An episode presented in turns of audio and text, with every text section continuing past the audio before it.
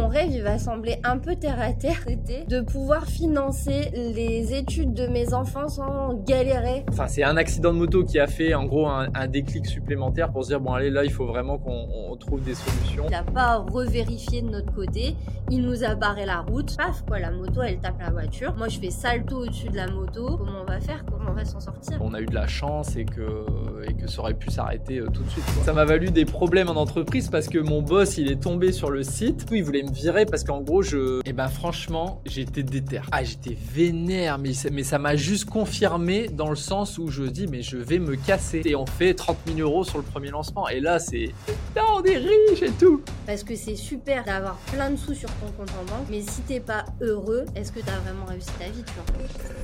Hello les amis et bienvenue dans cette nouvelle interview d'entrepreneur 2.0. J'espère que vous allez bien. Aujourd'hui, on a la chance d'accueillir Simon et Manu. Salut les amoureux, vous allez bien On se fait des bisous. Ah mais merde, je croyais que c'était les amours C'est ça, on s'est trompé d'émission. Comment est-ce que vous allez. Vous êtes en forme? Ben ouais. Euh, 10 sur 10 quand je suis avec toi Enzo. C'est un plaisir de vous accueillir. Depuis longtemps qu'on devait faire cette interview, je suis très content de vous présenter du coup le parcours de Simon et Manu. On partage pas mal de choses. Euh, le nord de la France, l'envie, le rêve, la construction, l'entrepreneuriat. Des entrepreneurs qui sont partis de zéro, qui ont réussi à bâtir un très beau patrimoine immobilier, qui ont également bâti un business dans l'infoprenariat sur l'immobilier, qui aujourd'hui dépasse le million d'euros de patrimoine, font des centaines de milliers d'euros de ventes depuis euh, plusieurs années maintenant, des millions, des milliards même, euh, dirait la police. Euh, c'est un très très beau parcours dont on va avoir la chance aujourd'hui de, plonger. Asseyez-vous dans votre fauteuil, prenez un thé, un café, laissez un like, abonnez-vous bien évidemment. Et on est euh, parti. Euh, vous venez d'ailleurs tout juste là, de créer votre maison de rêve dans le sud de la France. Vous avez eu votre enfant. Bref, une vie de rêve. Mais derrière cette vie de rêve et ces résultats incroyables, c'était quoi vos rêves de gosse à tous les deux là? Ah, c'est une bonne question. Qu'est-ce que tu voulais faire, toi, quand je t'étais voulais- jeune et que je- t'étais dans ton garage? Je voulais être riche et célèbre. J'ai toujours voulu euh, être riche et célèbre. Tu voulais être riche et célèbre? Ah ouais, je voulais écrire des romans, passer à la télé et tout. Bah maintenant, je suis sur YouTube. Bon, c'est un peu. C'est pas Moi, mal fait, déjà. Riche et célèbre, t'es en je- chemin. Ouais. Je partais de tellement loin que du coup, mon rêve, il va sembler un peu terre à terre. C'était de pouvoir financer les études de mes enfants sans galérer. Parce que moi, j'ai pas pu faire les études que je voulais faire parce qu'on n'avait pas assez d'argent, tu vois. Et donc, c'est un truc que tu as eu tôt Ça? Ah bah C'est une ouais, vision que euh, tu as eu assez tôt? Ouais, c'est bah, la, la frustration de l'argent, euh, je l'ai eu euh, déjà enfant et ça s'est décuplé euh, au moment où, bah, après le bac, en fait, où tu veux faire des études supérieures. Et puis, du coup, tu es limité dans tes choix parce que financièrement parlant, c'est pas possible, quoi. Et quand tu étais plus petite, quand tu avais 7 ans, quand tu avais 8 ans, tu voulais faire quoi? Tu te voyais comment? Tu te voyais comment en super adulte? Moi, je voulais être gymnaste professionnel, c'était ça mon grand rêve. Ok. Je voulais Et- faire sport-études, etc. Mais déjà, c'était pas possible parce que, encore une fois, on n'avait pas les sous. Sans parler de savoir si est-ce que j'aurais eu le niveau. Mais c'était ça mon grand rêve. C'était d'être, euh, pour ceux qui, qui suivent un peu la gym internationale, je voulais être la Simone Biles française. Et quand est-ce que, que, que ce rêve, il, il s'est arrêté du coup? Euh, bah, il a surtout pas Me dis pas la première fois où je suis monté sur une poutre, parce que... Non, non, bah non. euh, en gros, on aurait pu commencer à parler sport-études euh, à l'école primaire, mais en fait, ma sœur, elle avait fait une année de sport-études. Après, elle a D'accord. arrêté pour des raisons X ou Y, et moi, je voulais faire pareil, mais sauf que financièrement parlant, euh, j'ai à peu près, enfin, j'ai 8 ans d'écart avec ma sœur, donc 8 ans après, on n'était pas dans la même situation, et donc c'était clair que c'était pas possible, quoi, parce que je pouvais pas, euh, le sport-études se faisait pas dans la ville où j'habitais, il fallait aller dans une ville à 30 km, donc ça voulait dire être en famille d'accueil, payer la famille d'accueil, et ça, c'était pas possible.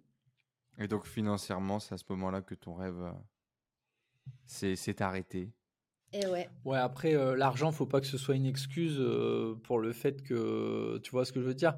Si, si tu avais voulu euh, vraiment, après, c'est peut-être parce que dans ta famille, on, ils n'ont pas trouvé des solutions, je sais pas, mais généralement, quand on est vraiment déterminé à faire quelque chose, Bah ça, on le sait aujourd'hui, Simon. On le sait. T'avais pas le même mindset en Bah fait. non, j'avais pas le même mindset. Aujourd'hui, je sais que tout est possible et que si on veut un truc, Mm. on, on va toujours y arriver et que c'est juste une question de temps et de travail. Mais à cette époque-là, je le savais pas en fait. Et à cette époque-là, du quand coup, on est son... au stade où tu te demandes comment tu vas bouffer, euh, tu te dis pas euh, tout est possible, je vais faire ce que je veux quoi. Et donc, du coup, est-ce qu'aujourd'hui, tu fais la, la roue sur une poutre? Euh, ça fait longtemps que je l'ai pas faite, Ça mais fait avec un petit peu d'entraînement, je pourrais la refaire, ouais. Eh ouais.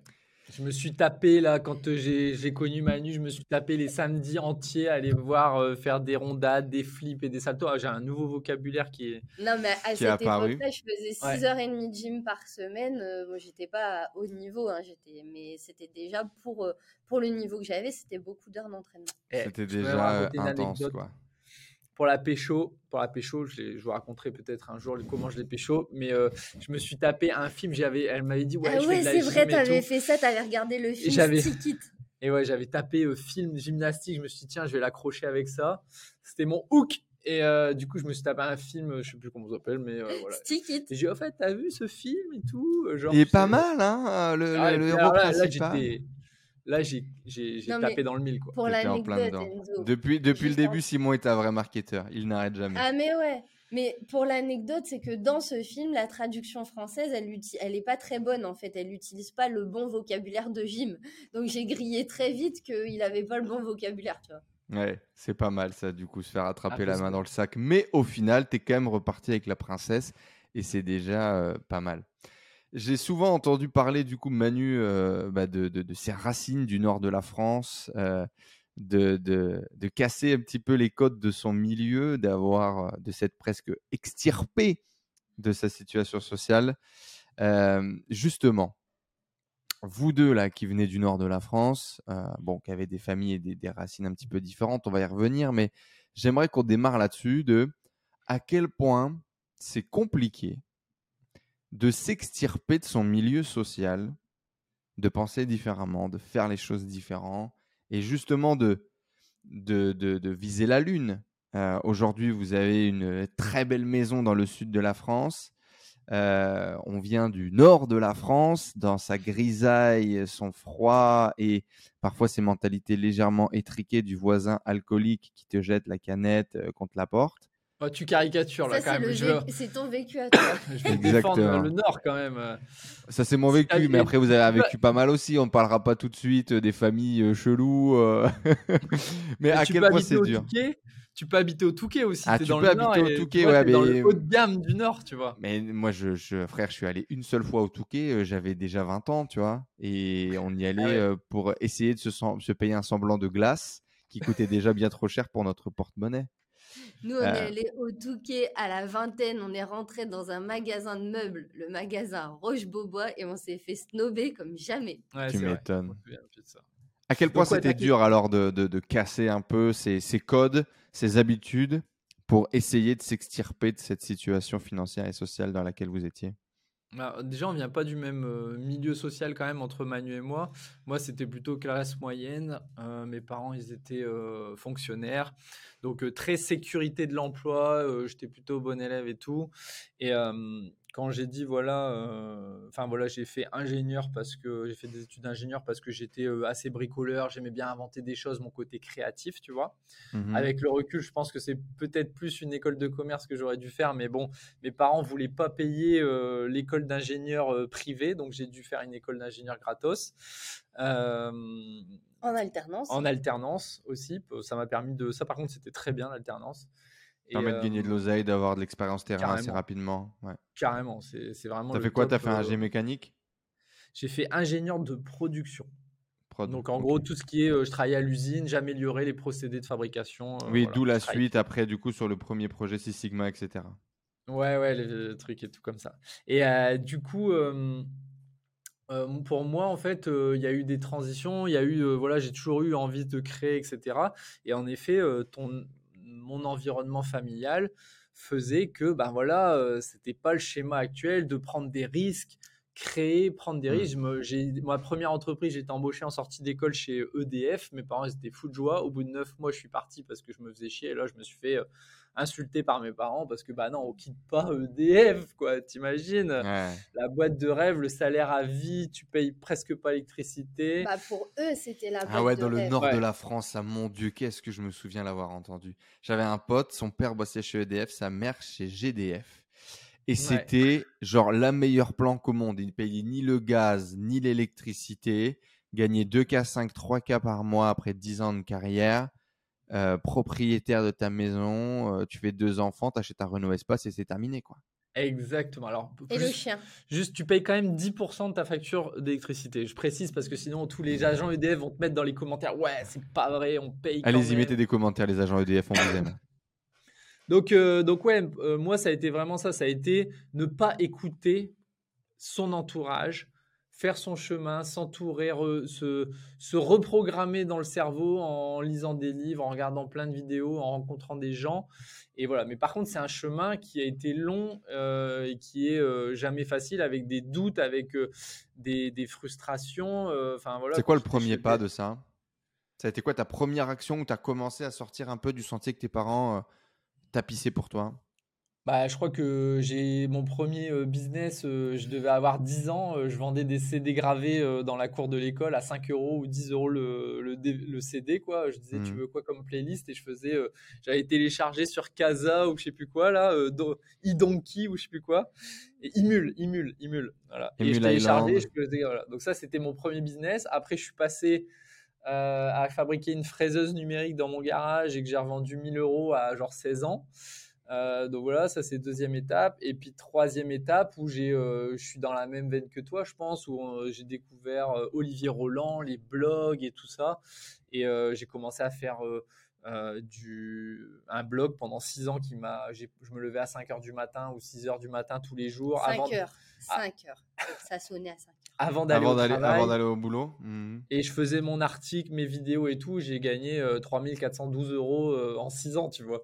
Donc, euh, jusqu'au jour où après, ben, on a découvert l'immobilier euh, suite à un accident de moto.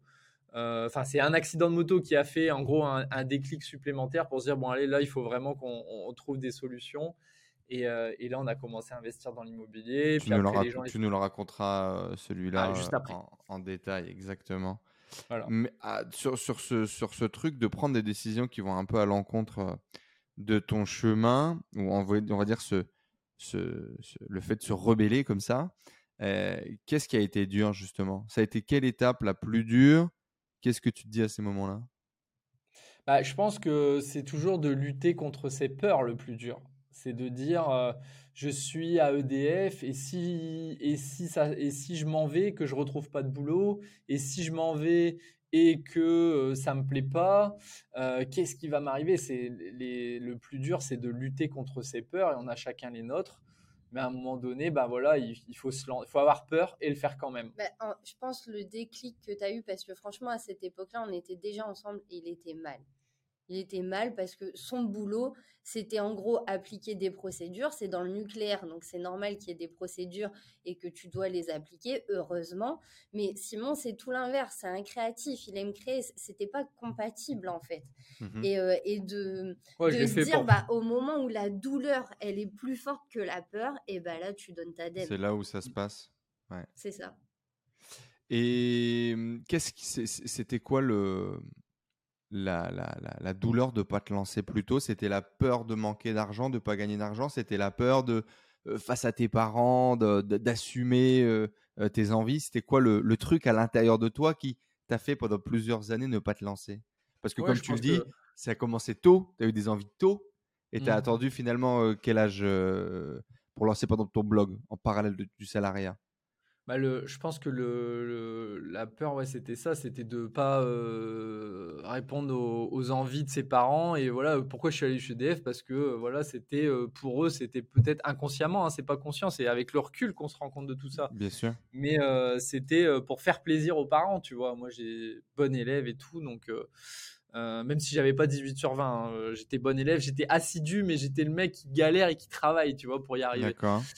Et euh, ouais, à quel âge j'ai, lancé le blog? Putain, mais j'avais quand même euh, 20, euh, je dirais, bah, c'était, en sortie d'école, je pense, 2012. 2012. 2012. Donc il y Ah a ouais, 10 ans. c'était, assez tôt quand même, ouais. Et, et quand est-ce que tu décides vraiment de passer à la vitesse supérieure? C'est avec l'IMO, donc c'est quoi, 2016, 2017 Alors, on a commencé à investir en 2015. Pour nous. Vraiment sur euh, Ouais. la partie. Et en mode violent entrepreneur, 2016-2017 C'est ça 2018. 2018. 2018. Mais 2017, c'était un peu les prémices. Ouais, 2017, on a créé, euh, acheté un immeuble. euh, En et, euh, parallèle de notre en boulot parallèle de notre boulot. Et en 2018, on a quitté notre boulot. Et là, vraiment, euh, on lâche les chevaux en mode allez, on y va, c'est bon, la décision elle est prise, faut attaquer, faut. Là, tu te laisses aller, quoi, tu te laisses vivre. On va dire que tes Ouais, peurs sont devenues moins fortes que ton envie, et, et ça y est, ça prend le dessus. Et aussi parce qu'on a plus confiance en soi. Mhm. On a plus confiance en soi. On se dit, bah de toute façon, je trouverai des solutions. On a toujours trouvé des solutions. Donc, je vais... ça, ça joue beaucoup. hein. Quand tu as confiance en toi, euh, t'as pas peur de quitter ton CDI. Tu sais que tu peux en retrouver un autre demain. euh, voilà. Donc, en fait, tu prends peu de risques. En fait, ce qu'il faut expliquer, c'est cet accident de moto, il a été déclencheur pour l'immobilier, mais il a été aussi déclencheur pour la confiance en soi parce que cet accident de moto, il arrive au moment où Simon a démissionné d'EDF. Donc il Hmm. démissionne, genre il arrête EDF, je sais pas, euh, début juillet. En août, on part dans le sud de la France, on a un accident de moto, il se retrouve euh, le pied dans le plâtre, les, les tendons releveurs du pied euh, sectionnés et il doit commencer son boulot le 1er septembre. Moi, je Ah oui, viens en de effet, ouais. finir mes Sacré études. Ouais. Je viens de finir mes études, j'ai pas encore trouvé de boulot, j'ai pas de revenus et on vient de prendre un appart et il doit commencer un nouveau boulot. Et là, bah, le voilà euh, à l'usine à aller en béquille. C'est euh, toi qui m'as euh, amené même. Je l'amenais, euh, il avait, il avait mal au ventre et T'as pris une petite jeune du coup, euh, Simon T'as pris, une petite, t'as pris une petite jeune ou, ou vous avez le même âge, mais c'est juste qu'elle a pas fait On a euh, deux ans d'écart, On a deux deux ans d'écart. Simon. Ouais, C'est beau. Mais, Et euh, toi, mais Manu, ça a là, été tu quoi vois, Il a les- vu qu'il a réussi à le faire en fait. Hmm. Ça a été quoi, toi, Manu, les, les, les, les- différentes étapes là, pour casser justement un peu les codes dans lesquels tu as grandi et, et espérer autre chose Moi, la première étape, c'est vraiment l'école. Parce que j'ai vite compris qu'avec l'école, j'étais assez scolaire. euh, voilà, j'étais euh, j'étais bonne à l'école. Je suis partie en études de droit. J'ai fait mon master de droit. Ça demandait pas d'avoir beaucoup d'argent. Je pouvais faire ça euh, à côté de chez moi. J'avais les bourses, j'y allais en train. Enfin voilà, je pouvais faire ça. Et derrière, j'ai commencé à trouver un premier stage. Et maintenant que tu me le dis, c'est vrai que je raccroche un peu les branches à l'époque, moi, quand j'étais au lycée, je viens d'une famille où euh, ils sont syndiqués. euh, j'allais euh, bloquer mon lycée, j'allais chercher le mégaphone à la CGT, etc. Et j'ai fait mon premier stage au MEDEF, organisation patronale. Donc MEDEF que j'ai vu sur un salon et où je me suis dit, bah ouais, en fait, il est là le business, il est là l'argent, c'est là qu'il faut que j'aille bosser. Mais j'en avais pas encore conscience à l'époque. C'est intéressant. Donc, euh, c'est l'opposé de tes valeurs familiales, mais toi, tu tends vers ça. Ouais, je peux pas t'expliquer comment. À l'époque, je galérais à trouver du boulot et je me dis, bah, organisation patronale, quoi. Organisation des patrons. Les patrons, ils sont là, le boulot, il est là, tu vois. Et c'est Hmm. comme ça que ça a commencé. Euh, derrière, j'ai trouvé, j'ai, bah, quand j'ai rencontré Simon, enfin, à l'époque, moi, j'habitais, euh, j'ai jamais été euh, propriétaire de la résidence principale, à part depuis deux ans. On vivait en logement social. J'habitais entre deux dealers dans un quartier un peu compliqué. Je rencontre Simon. Déjà, Simon, il habitait dans une maison non mitoyenne. À Wimereux, le haut à du. Wimereux, le haut du panier. J'osais Le même haut pas du panier du nord de la France. Ouais, c'est ça. Et Il y a le Touquet et en dessous, il y a Wimereux, tu vois. Et, Exactement. et lui, il avait déjà ce truc, il avait déjà voyagé. Moi, j'avais jamais pris l'avion.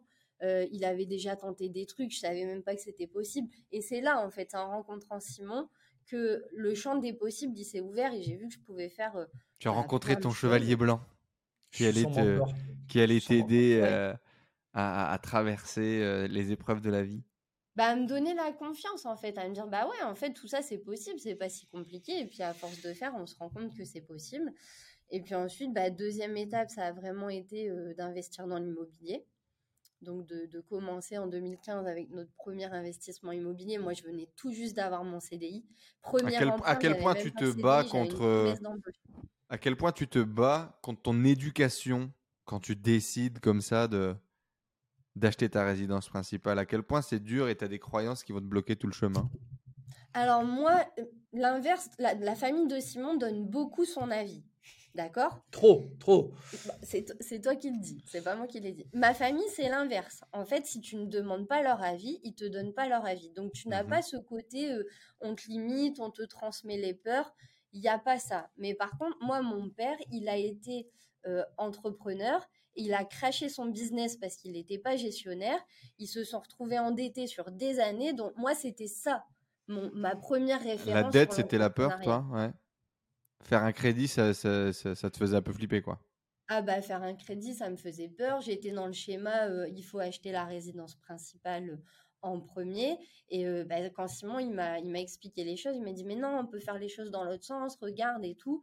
Et là je me suis dit bah ouais, en plus je prends pas un gros risque financier parce que la première maison elle coûtait 120 000 euros, Mhm. alors que si on avait voulu acheter la résidence principale, ça nous aurait coûté beaucoup plus cher.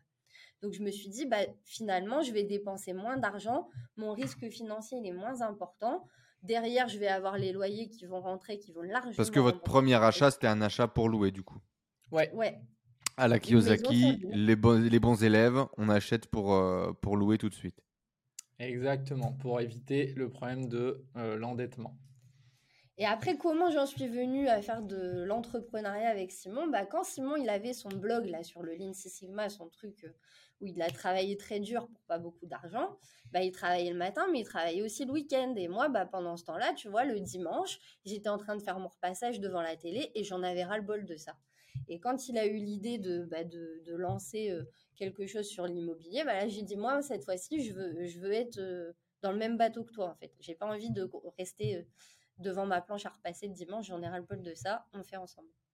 Et qu'est-ce qui t'a excité? Qu'est-ce qui t'a donné envie? Tu te voyais entrepreneur? Tu t'imaginais entrepreneur? c'était le côté, euh, bah, le côté public finalement, un peu ce que ce qu'on voit sur Internet. hein. Ouais, tu, tu, tu vas être célèbre, les gens ils vont te reconnaître. Ah bah toi aussi tu voulais Ouais, être il y avait célèbre. besoin de tu reconnaissance. Elle le, et elle avoue pas, c'est tout, mais elle voulait être riche et célèbre comme tout le monde. en Alors fait. moi, il n'y avait pas le côté riche, pas comme toi, tu vois. Ah ouais. Mais il y avait le côté euh, être, euh, reconnaissance et euh, transmettre. Parce que euh, transmettre mes, comp- mes connaissances, c'est un truc euh, qui existait déjà dans mon parcours avant. Que tu sois reconnu pour ton travail, c'est important pour toi. Ouais. Tes connaissances, ton travail. Ok. Selon vous, à quel point on doit s'éloigner de sa famille, de ses racines parfois, pour pouvoir créer un terreau différent? Moi, je pense qu'il n'y a pas forcément besoin de s'en éloigner. Il faut juste comprendre qu'il y a des sujets avec qui on peut parler. Et, Il y a des il sujets, y a- il y a des- des gens avec qui tu peux en parler. Voilà, il y a des sujets sur lesquels on peut parler avec certaines personnes et avec d'autres non. Typiquement, pour nous, l'investissement immobilier, notre famille, elle nous disait non, mais faites pas ça. La tienne. La mienne, ouais, parce que les tiennes, la Moi, tienne, ils disaient dis- rien. ils disaient rien. Donc euh, voilà, mais la- les miens, ils disaient non, mais fais pas ça, tu vas être emmerdé, les locataires, ils vont pas te payer, ils vont Ils tout vont casser. Enfin, tu vois, les trucs qu'on t'entend euh, quand tu connais rien à l'immobilier. Et en fait, ce qui s'est passé, c'est qu'à un moment donné, on s'est dit, on avait déjà nos peurs à nous de se lancer. Mais Bien en sûr. plus, tes parents, ils viennent te rajouter leur peur à eux, mais c'est pas pour t'embêter, c'est juste qu'ils veulent te protéger, ils veulent être sûrs que tu fais pas de conneries et tout. Donc, ils te rajoutent une couche de peur. Donc, on s'est dit, on arrête de leur en parler. on fait notre truc. Et quand ce sera fait, voilà. Aujourd'hui, c'est marrant parce que quand tu les écoutes, tu as l'impression que c'est grâce à eux qu'on a commencé l'immobilier.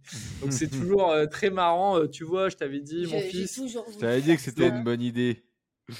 Bah, de toute Ouais, façon, vous avez moi, mon déjà rencontré conseil- mon père, donc pour le coup, vous savez que le mien, il a le même discours. euh, c'est grâce à Ouais, lui ouais, que je me ça. suis lancé. euh, tout va bien, quoi.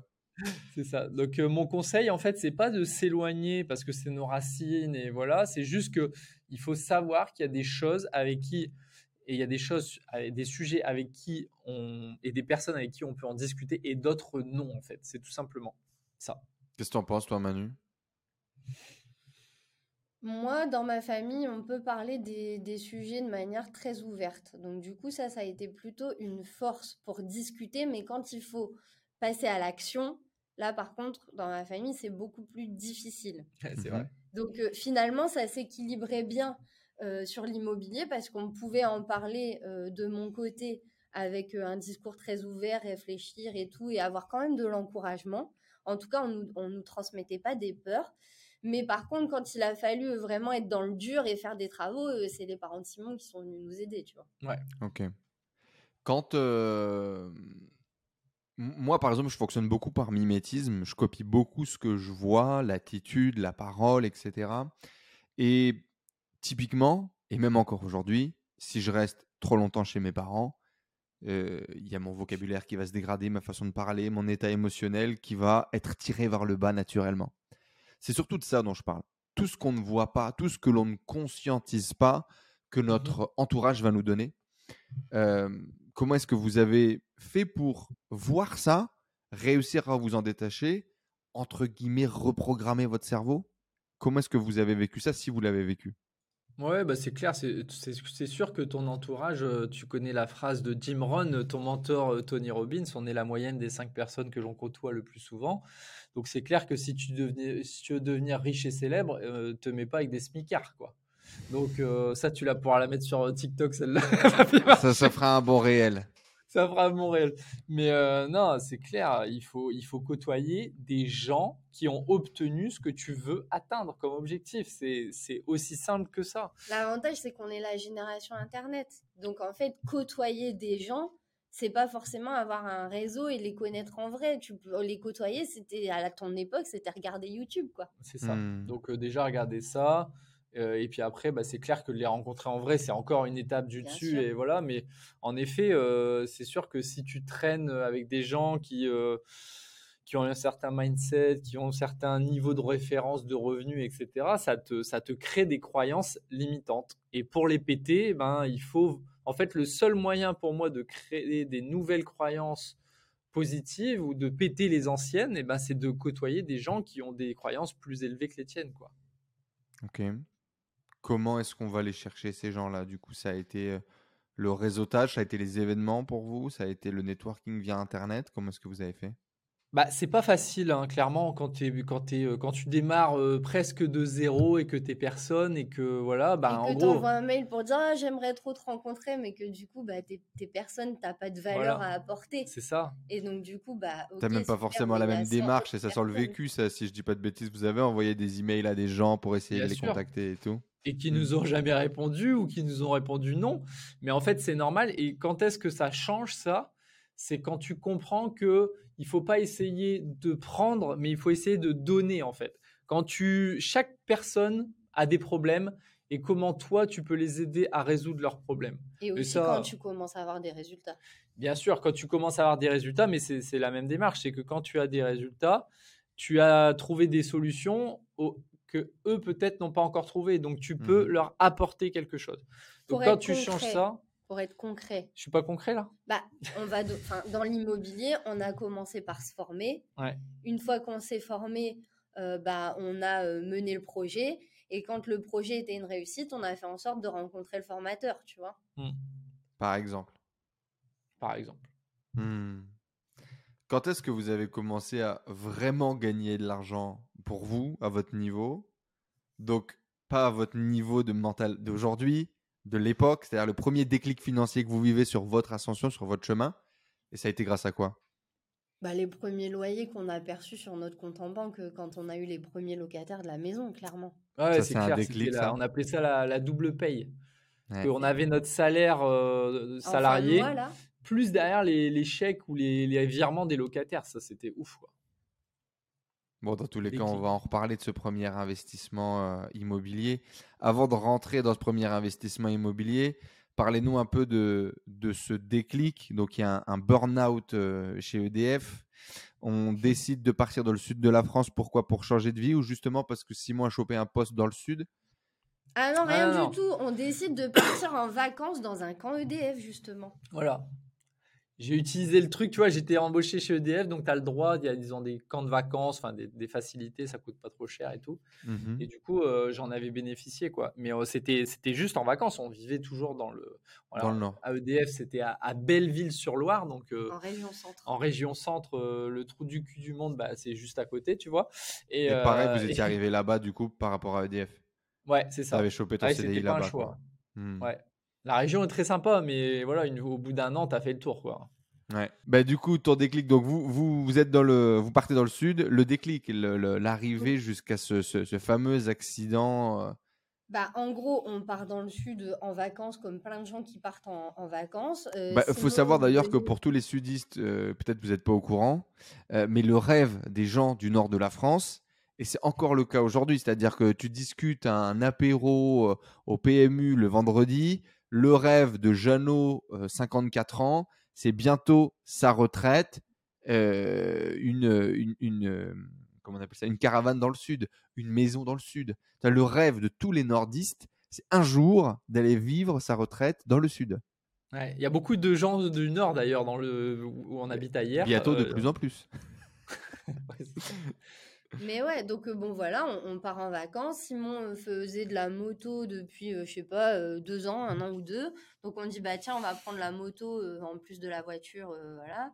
Et là, on, on se balade près des calanques de Cassis et on est sur une route toute droite, magnifique, départementale. Je sais pas, on devait rouler peut-être à 50. 50. Et là, en fait, il y, a un il y a un papy dans une voie de stockage. Il n'a pas revérifié de notre côté. Il nous a barré la route. La moto, elle n'a pas pu l'éviter. Donc, moi, j'étais derrière Simon et paf, quoi, la moto, elle tape la voiture. Moi, je fais salto au-dessus de la moto. Euh, Simon, je me retourne, il est par terre, euh, il est inconscient, euh, voilà. Et puis bah là, derrière, t'essayes de raccrocher les wagons. Donc, je me souviens, j'étais sur la route, je me dis merde, je suis sur une, départementale, vite, il faut que je me bouge. Il est où? Ah, il est là, il bouge pas, il faut que je demande de l'aide, tu vois. Et après, tu te mets un peu en mode survie. Donc, euh, les pompiers arrivent, chacun son petit camion de pompiers. Ils disent Bon, bah, ça va, en gros, déjà, vous êtes tous les deux en vie, pas trop amochés. Bon, Simon, un peu plus amoché que moi. Et là, quand on arrive à l'hôpital, donc à l'hôpital de la Ciotat, je m'en souviendrai toujours, l'infirmière, elle me dit bah, Vous savez, mademoiselle, vous avez eu beaucoup de chance parce qu'avant vous, on a déjà eu deux motards et les deux motards sont morts. Et ouais, et donc toi, t'as la vingtaine, t'es loin de ta famille, t'es tout seul, tu viens d'avoir un accident de moto et tu prends ça en pleine tête et tu te dis Ah ouais, quand même, quoi. Toi, tu vas perdre connaissance, euh, Simon, sur le coup, c'est ça? Ouais, moi je j'ai un trou noir. Je crois que la dernière image que j'ai, c'est je vois une moto au loin vite fait, mais euh, enfin une pas une moto, une voiture au loin. Mais après, ouais, je me réveille. euh, j'ai deux épisodes, je me réveille, je suis en sang là, sur le sur le trottoir. Je repars, je pense tellement par la douleur. Et après, dans le camion de pompier aussi, petit réveil. euh, euh, c'est bon, ta femme elle va bien. Ok, boum, je repars, tu vois. Et après, bah, je me réveille dans la salle, euh, enfin dans la chambre d'hôpital euh, une fois que j'étais opéré, quoi. On se dit quoi les jours euh, après ça? Donc, sachant qu'à ce moment-là, euh, à ce moment-là, toi, t'en as ras le cul de ton boulot ou tu t'épanouis pas forcément dans ton Il a boulot? démissionné, Déjà, c'est fait. T'as déjà démissionné. Mm. Mais j'ai déjà trouvé le nouveau boulot, quoi, parce que j'ai toujours été euh, sécure. Je trouve d'abord et ensuite euh, je donne ma dème. Donc euh, le truc, c'est que j'avais peur parce que ben, je après. commençais genre un mois semaines. après et, euh, et euh, Toujours dans l'industrie, du coup. Ouais, toujours dans l'industrie.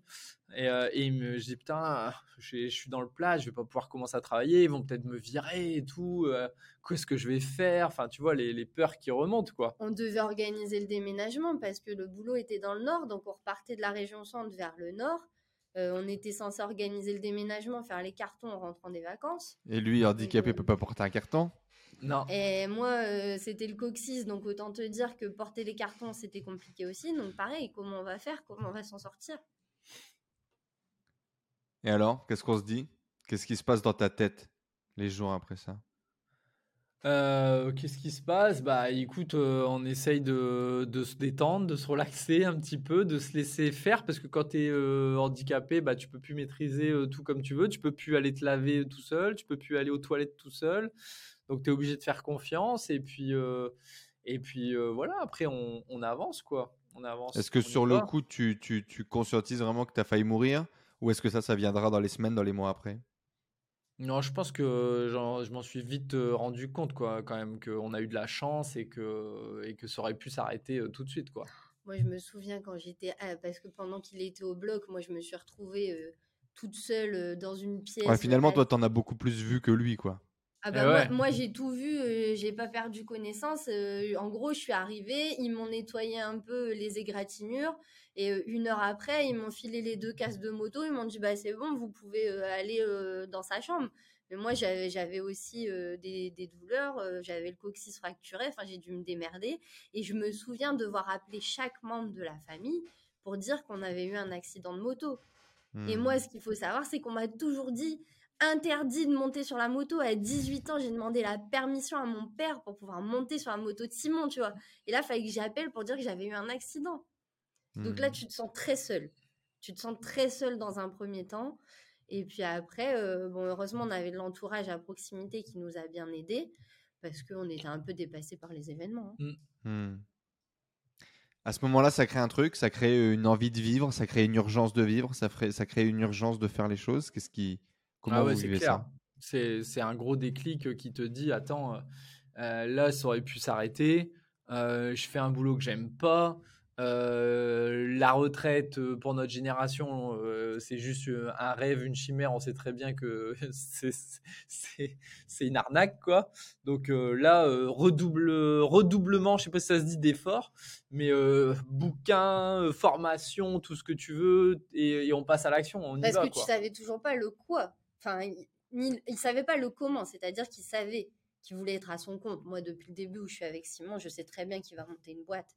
Le seul truc que je savais pas, c'était quoi et quand. Et mmh. donc là, il se met vraiment en recherche à lire des plein de livres, à passer un temps fou sur Internet, jusqu'à ce qu'il trouve ce truc de l'immobilier. Et, euh, et, moi, l'immobilier, c'est un truc qui m'a toujours parlé, donc ça nous a fait un, point commun. Un projet comme commun. ça qu'on a commencé. Effectivement, moi j'ai la chance de vous côtoyer du coup depuis euh, quelques mois euh, à travers euh, un mastermind. Simon, c'est un vrai entrepreneur dans l'âme. Il a 8000 idées dans un bloc-notes là caché. Il a 12 sites internet dont personne n'est au courant. Et, cette chaîne YouTube que vous avez aujourd'hui n'est pas sa première chaîne YouTube. Il y a peut-être plein de gens qui ne le savent pas. Vous allez le découvrir avec cette interview. Il y a du Mais qu'est-ce que ça représente pour toi, l'entrepreneuriat? Comment est-ce que tu le visualises dans ta tête et qu'est-ce que ça représente? Bah, l'entrepreneuriat, c'est euh, la créativité, c'est euh, c'est un moyen de, de s'éclater quoi, de parce que tout est. Alors attention, hein, c'est pas tous les jours facile, c'est du stress aussi. Je, je te commence par le, négatif. C'est euh, une relation de couple aussi maintenant parce qu'on travaille tous les jours à deux. Mais à la base, c'était une idée qui prend vie. Quand tu étais au, tout début, je me souviens tes, tes, tes idées de business. Alors, tu as voulu faire une lampe en crayon bic. Ensuite, tu as voulu faire une boule à thé euh, qui infusait tout seul et qui remontait. Il avait fait des prototypes et tout. Et tu vois, c'est passé finalement d'une idée mmh. au réel.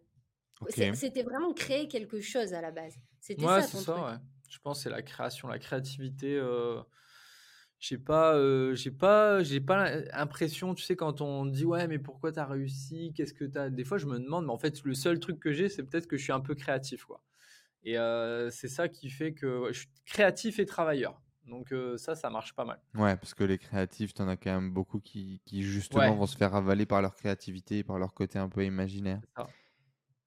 Et donc l'entrepreneuriat ça représentait l'opportunité pour toi de donner vie à tout ça? Ouais. Manu, toi, c'était quoi la vision de. Tout à l'heure, tu nous as parlé, le patronat, c'est là qu'il y a du travail. C'était quoi ta vision, toi, en grandissant, de ce que c'est qu'un entrepreneur, de l'entrepreneuriat? Alors, moi, à chaque fois, je dis, ça n'était pas prévu au programme. C'est-à-dire mmh. qu'à aucun moment, j'avais imaginé que j'allais avoir mon entreprise. C'est vraiment, je me suis laissé embarquer dans le projet avec Simon en se disant bah tiens, on se donne euh, dans un premier temps, c'était donné une année pour monter la partie euh, organisme de formation sur l'immobilier. Mmh c'était vraiment j'aime bien transmettre, ça va me faire plaisir de transmettre mes connaissances aux gens. J'ai ce besoin de reconnaissance, donc je vais aussi euh, satisfaire ce besoin de reconnaissance. Mmh Mais c'était pas, tu vois, comme les vraiment les entrepreneurs qui veulent créer un business qui va impacter le monde, qui ils ont déjà la vision. J'avais pas ce truc-là, tu vois. Ça représentait. comment est-ce que toi, tu voyais les entrepreneurs? De tes S'il y a quand même un truc avant de répondre à ta question, euh, quand j'étais salarié, j'ai fait plusieurs entreprises, j'ai eu plusieurs chefs et à chaque fois, je trouvais que mes chefs étaient pas bons. Ils vont être contents, tes chefs, s'ils tombent sur la vidéo. Eh, je suis désolée. Ils étaient mais- pas tous non, pas bons. Comme ça, tu dis pas de nom. Non, non, Bisous, les ils chefs. étaient, ils étaient pas tous pas bons, mais Comme ça, ça. C'est-à-dire que tu te rends compte que tu as autant de compétences qu'eux, que tu peux être à leur job, que tu peux faire mieux qu'eux. Non, c'est surtout, je me rends compte que j'ai un problème avec l'autorité, Hmm. Que je déteste qu'on me commande, et Simon, il le sait encore aujourd'hui. C'est, tu vois, si, si c'est quelqu'un que je trouve légitime par sa Ouais, compétence, si c'est quelqu'un qui t'inspire par ses compétences, alors ça va. Pas de problème, mais si c'est juste le côté hiérarchique de quelqu'un qui m'inspire pas, ça marche pas, tu vois. Ok. Et je me suis dit, bah, statistiquement parlant, c'est pas possible euh, d'avoir. Enfin, le, le problème doit sûrement. Autant de mauvais chefs. Le problème doit sûrement venir de moi, tu vois. Et je Mhm. me suis dit, bah là, en plus, juste, j'étais dans une. plutôt dans des grandes entreprises où tu as quand même. tu es dans un gros paquebot, c'est difficile de faire bouger les choses. Et là, bah, dès qu'on voulait faire un truc, on le faisait, il y avait des résultats, ça marche, on continue, ça marche pas, on fait autre chose. Euh, et tu passes pas plus de temps à convaincre les gens de faire un truc, de l'intérêt de faire un truc, comme en entreprise. Tu passes le temps directement à faire, en fait. Mhm. Et c'est ça qui te fait kiffer. Ouais. Hmm. Bah, même si je passe du temps, des fois, à convaincre Simon, mais. Ça, ça fait partie du jeu de l'association. T'inquiète pas, c'est ouais. partout pareil, qu'on soit en couple ou pas, malheureusement. Euh, justement, le... parlez-nous de ce premier projet là, dans lequel vous allez vous lancer. Euh, comment est-ce que ça démarre? Est-ce que justement c'est un bouquin qui est un peu l'effet déclencheur de ça? Vous décidez du coup d'acheter un bien immobilier pour le mettre en location et non pas pour vivre dedans. Euh, ce qui va sortir un petit peu des codes, de vos codes aussi de, de- de l'époque. Qu'est-ce qui va se passer et comment ça Ouais. va se dérouler? Ouais, il faut savoir que personne dans notre entourage avait jamais investi dans l'immobilier. Tu vois, ils avaient tous euh, acheté leur résidence principale, mais Bah, bon, pas chez moi. Chez moi, ils voilà. pas acheter la Mais euh, résidence. moi, mes parents, ils avaient acheté leur maison et tout, mais sinon, euh, mon frère, tout ça, euh, personne n'avait investi. Donc, euh, la première fois, ouais, comment on a acheté une formation sur Internet.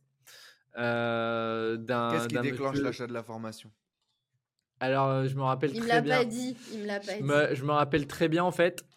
J'avais justement ce premier blog où j'ai passé six ans de ma vie, ou je sais plus combien d'années de ma vie, à, à tout regarder en gratuit sur YouTube et à vouloir mettre en place et avoir zéro résultat. J'ai dit attends, là je démarre un D'accord, c'est truc. intéressant. Donc, tu suivais sur les réseaux Olivier. Ouais. Il t'avait Ouais. eu à travers une pub, à travers euh, du contenu. Tu avais tapé quelque chose sur YouTube?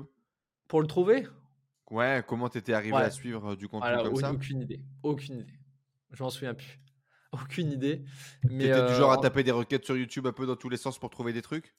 Ouais, peut-être. Franchement, je sais pas du tout comment je suis. Je me souviens pas du tout. Je me souviens pas du tout, mais en gros, je suivais parmi. Il y avait lui, il y en avait d'autres, hein, mais euh, euh, aussi. Et euh, Sur l'immobilier. Bah, Et en, j'ai dit, non, 2012, attends. en 2012, il doit pas en avoir beaucoup, hein, Loulou. ouais, aussi peut-être. Ouais. Si je peux me permettre. Il y avait les, les quatre mousquetaires. Il y avait Seb, euh, Sébastien le marketeur, il y avait Olivier Roland, il y avait euh, Aurélien Cédric Macker. Anissette, Aurélien Macker. Et à, à, à Nicette, euh, j'étais pas trop dans le dans l'avatar, mais euh, mais euh, je- donc je je pense pas que je le suivais, je le connaissais pas, je pense. Mais à l'époque, quand tu as commencé à regarder des vidéos sur l'immobilier, c'était du gratuit. Et c'est surtout que tu es tombé sur une interview d'un mec qui était avec toi chez EDF. Ouais, alors attends. D'abord, je me suis Ah, dit ça, c'est attends, pas mal. je- ouais, je vais ouais, ça c'est un truc de ouf. Mais donc euh, pendant je dis attends, on va démarrer l'immobilier, je vais pas refaire la même erreur que j'ai fait avec le blogging. Ouais, donc tu démarres 15 le blogging, tu suis tous les trucs en gratuit, tu essaies de créer Voilà. ton blog et d'appliquer le modèle Olivier Roland sans jamais acheter la formation. Alors, Ta première vente, c'est quoi du coup? La première vente, ouais, j'ai dû vendre un truc, je crois, le dossier bancaire à 7 euros Mais quoi. non, sur ton Lindsay Ah, sur Sigma. l'INSEE Sigma? Bah ouais, oui, alors ma, ça, c'est ta ouais, vraie c'était un pareil. C'était- l'INSEE Sigma, je crois. 7 47 euros. 47 euros, euh, comment, euh, je sais même plus euh, ce que c'était, va apprenez l'INSEE Sigma. ou Comment devenir green belt Ouais, ouais, un truc comme ça. Et, donc, euh, et du coup, tu vends des... Donc, tu as vendu ton expertise que tu as appris dans l'industrie. Ouais. Euh, le Lean Six Sigma étant une stratégie d'organisation de chaîne de production, si je dis pas de bêtises, d'organisation. c'est comment, comment maîtriser la qualité, réduire les gaspillages. Voilà. Exactement, c'est beau. Et donc, du coup, on te dit qu'il faut créer un site sur une de tes passions ou sur un truc qui a de la valeur. Tu pars sur ton job. Ouais. C'est ça. D'ailleurs, ça m'a valu des là-dessus. problèmes. Ça m'a valu des problèmes en entreprise parce que mon boss, il est tombé sur le site. Et là, ils ont dit non. Et parce que moi, c'est c'est mon entreprise qui m'a formé au Lean Six Sigma. Mhm. Et, euh, et euh, derrière, j'ai commencé à vendre des conseils sur ça. Alors, je gagnais pas d'argent, ils le savaient pas, mais ils ont, et j'ai j'ai eu euh, une réunion et tout. Ils voulaient me virer parce qu'en gros, je, je donnais des conseils sur Internet sur le Lean Six Sigma, tu vois. Intéressant. Donc, ça, ils ont failli me virer à ce moment-là. Mais rien du tout en lien avec sa boîte. hein. Que de, des Ouais, trucs génériques. voilà, je disais pas euh, genre chez nous on fait ça, on fait ça, on fait ça. Non, juste Ouais. euh, les conseils génériques. Et, euh, et, Et la pen- et en- première, la première vente, du coup, c'est quoi la sensation? La pre- franchement, je m'en souviens plat, je m'en souviens plus trop, mais j'ai dû être très excité. J'ai dû, euh, j'ai dû être super content. J'ai dû, enfin, ça fait toujours ça la première vente en fait. C'est ça, te que- dis, parce que qu'est- qu'est-ce qui te fait continuer pendant 6 ans? Qu'est-ce qui te tient en haleine? Eh ben franchement, j'étais déter. J'étais déter et, euh, et, euh, et je me suis dit ça va marcher, ça va marcher, il faut persévérer. Euh, Enfin, tu vois, tous les trucs que tu entends. Alors, il faut persévérer. Je donne un conseil. Quand vous entendez il faut persévérer, C'est vrai. il faut, c'est Mais vrai, intelligemment. mais intelligemment. Et ça, je pense que je faisais pas ça de manière intelligente. Donc euh, voilà, peut-être euh, il, il fallait changer quelque chose pour que ça marche. Donc là, je me suis dit. Donc toi, tu continuais sans rien changer, quoi. T'étais à la Einstein, tu reproduisais les Ah, mêmes moi, trucs. Je, moi, moi, je faisais le truc en mode euh, brut, quoi. Euh, je faisais mon article tous les tous les deux trois jours, je sais plus, mes vidéos et tout. Mais euh, mais ça ça vendait pas. Après, j'avais pas le niveau de marketing que j'ai aujourd'hui. Bah, c'est surtout là, en fait, c'est surtout le problème, c'était la niche. La niche les était gens pourrie. n'étaient- Les gens n'étaient pas prêts à acheter Ouais. avec leur argent dans cette niche parce que c'est Mhm. plutôt une niche où c'est ton entreprise qui te Qui va forme. financer. Ouais. Aujourd'hui, en B2B, j'imagine que ça pourrait fonctionner, mais bon, t'es plus là, quoi. Ouais, voilà. Non, je suis plus là. D'ailleurs, Bah, si ça vous intéresse de racheter, ça m'a- ça m'intéresse. À contacter-moi. Non, Bah, tu, pourras le voilà, re- donc- tu pourrais le revendre, effectivement, cette activité. C'est justement, un là, il y a site une semaine, d'autorité. Il y a une semaine, il y a un Américain, je sais pas quoi, il m'a contacté pour, euh, pour faire un partenariat ou tout ça. Donc moi je dis ah je veux bien vendre le truc, mais je fais pas de partenariat quoi. En gros, tu rachètes, je te donne tous les leads et tout si tu veux. Mais euh, Ouais, c'est ça. Achète-moi mon business, mais viens pas me faire Ouais. chier, euh, viens pas me faire chier pour que je bosse dessus, quoi. Bah, parce qu'il t'est passé à autre chose. ouais, je suis passé à autre chose, ça m'intéresse plus. Quand ton, quand ton boss de l'époque, il, il- il dit qu'ils vont te virer, comment est-ce que tu réagis? Ah j'étais vénère, mais ça- mais ça m'a juste confirmé dans le sens où je dis mais je vais me casser. Donc ça m'a Hmm. encore motivé plus pour que ça marche. Mais pour que ça marche, il fallait trouver un. Il fallait justement. Entre temps, on avait commencé à investir euh, bien dans l'immobilier fort. Ils avaient pas fait que ça pour te mettre en colère. Ils t'avaient refusé ton augmentation de salaire. Ils voulaient te faire des cacahuètes alors que tu venais de prendre un, un nouveau Ouais, poste. moi ça c'est le, ce- c'est le, ça c'est les, ça c'est la, comment C'est l'arnaque numéro interne. 2. euh, ouais. C'est l'arnaque numéro 2 si vous êtes salarié encore et que vous regardez Enzo. euh, on vous change de poste tous les deux ans, tous les deux, trois ans. Comme ça, ça vous remotive, ça vous redonne un challenge. Et on vous fait euh, 4-5% d'augmentation. Comme ça, vous met bien, on vous garde bien. on Encore, vous- t'avais de la chance. Hein, 4-5%, c'est pas mal, hein Ouais, non, moi j'avais même même pas ça, mais je, je dis 4-5% parce qu'il y a l'inflation en ce moment. Mais euh, ouais, moi j'avais genre 2% d'augmentation. Et à un moment donné, mais je dis, mais vous allez me. En plus, alors le truc déclencheur, un autre truc, on, je passe manager, d'accord, de l'atelier complet, donc d'une centaine de personnes, et je me rends compte que l'ingénieur que je gère, il ga- Et qui que est, tu viens de recruter. et qu'on vient de recruter genre il y a quelques mois, et qui a le même âge que, qui est plus jeune que moi, il gagne plus que moi.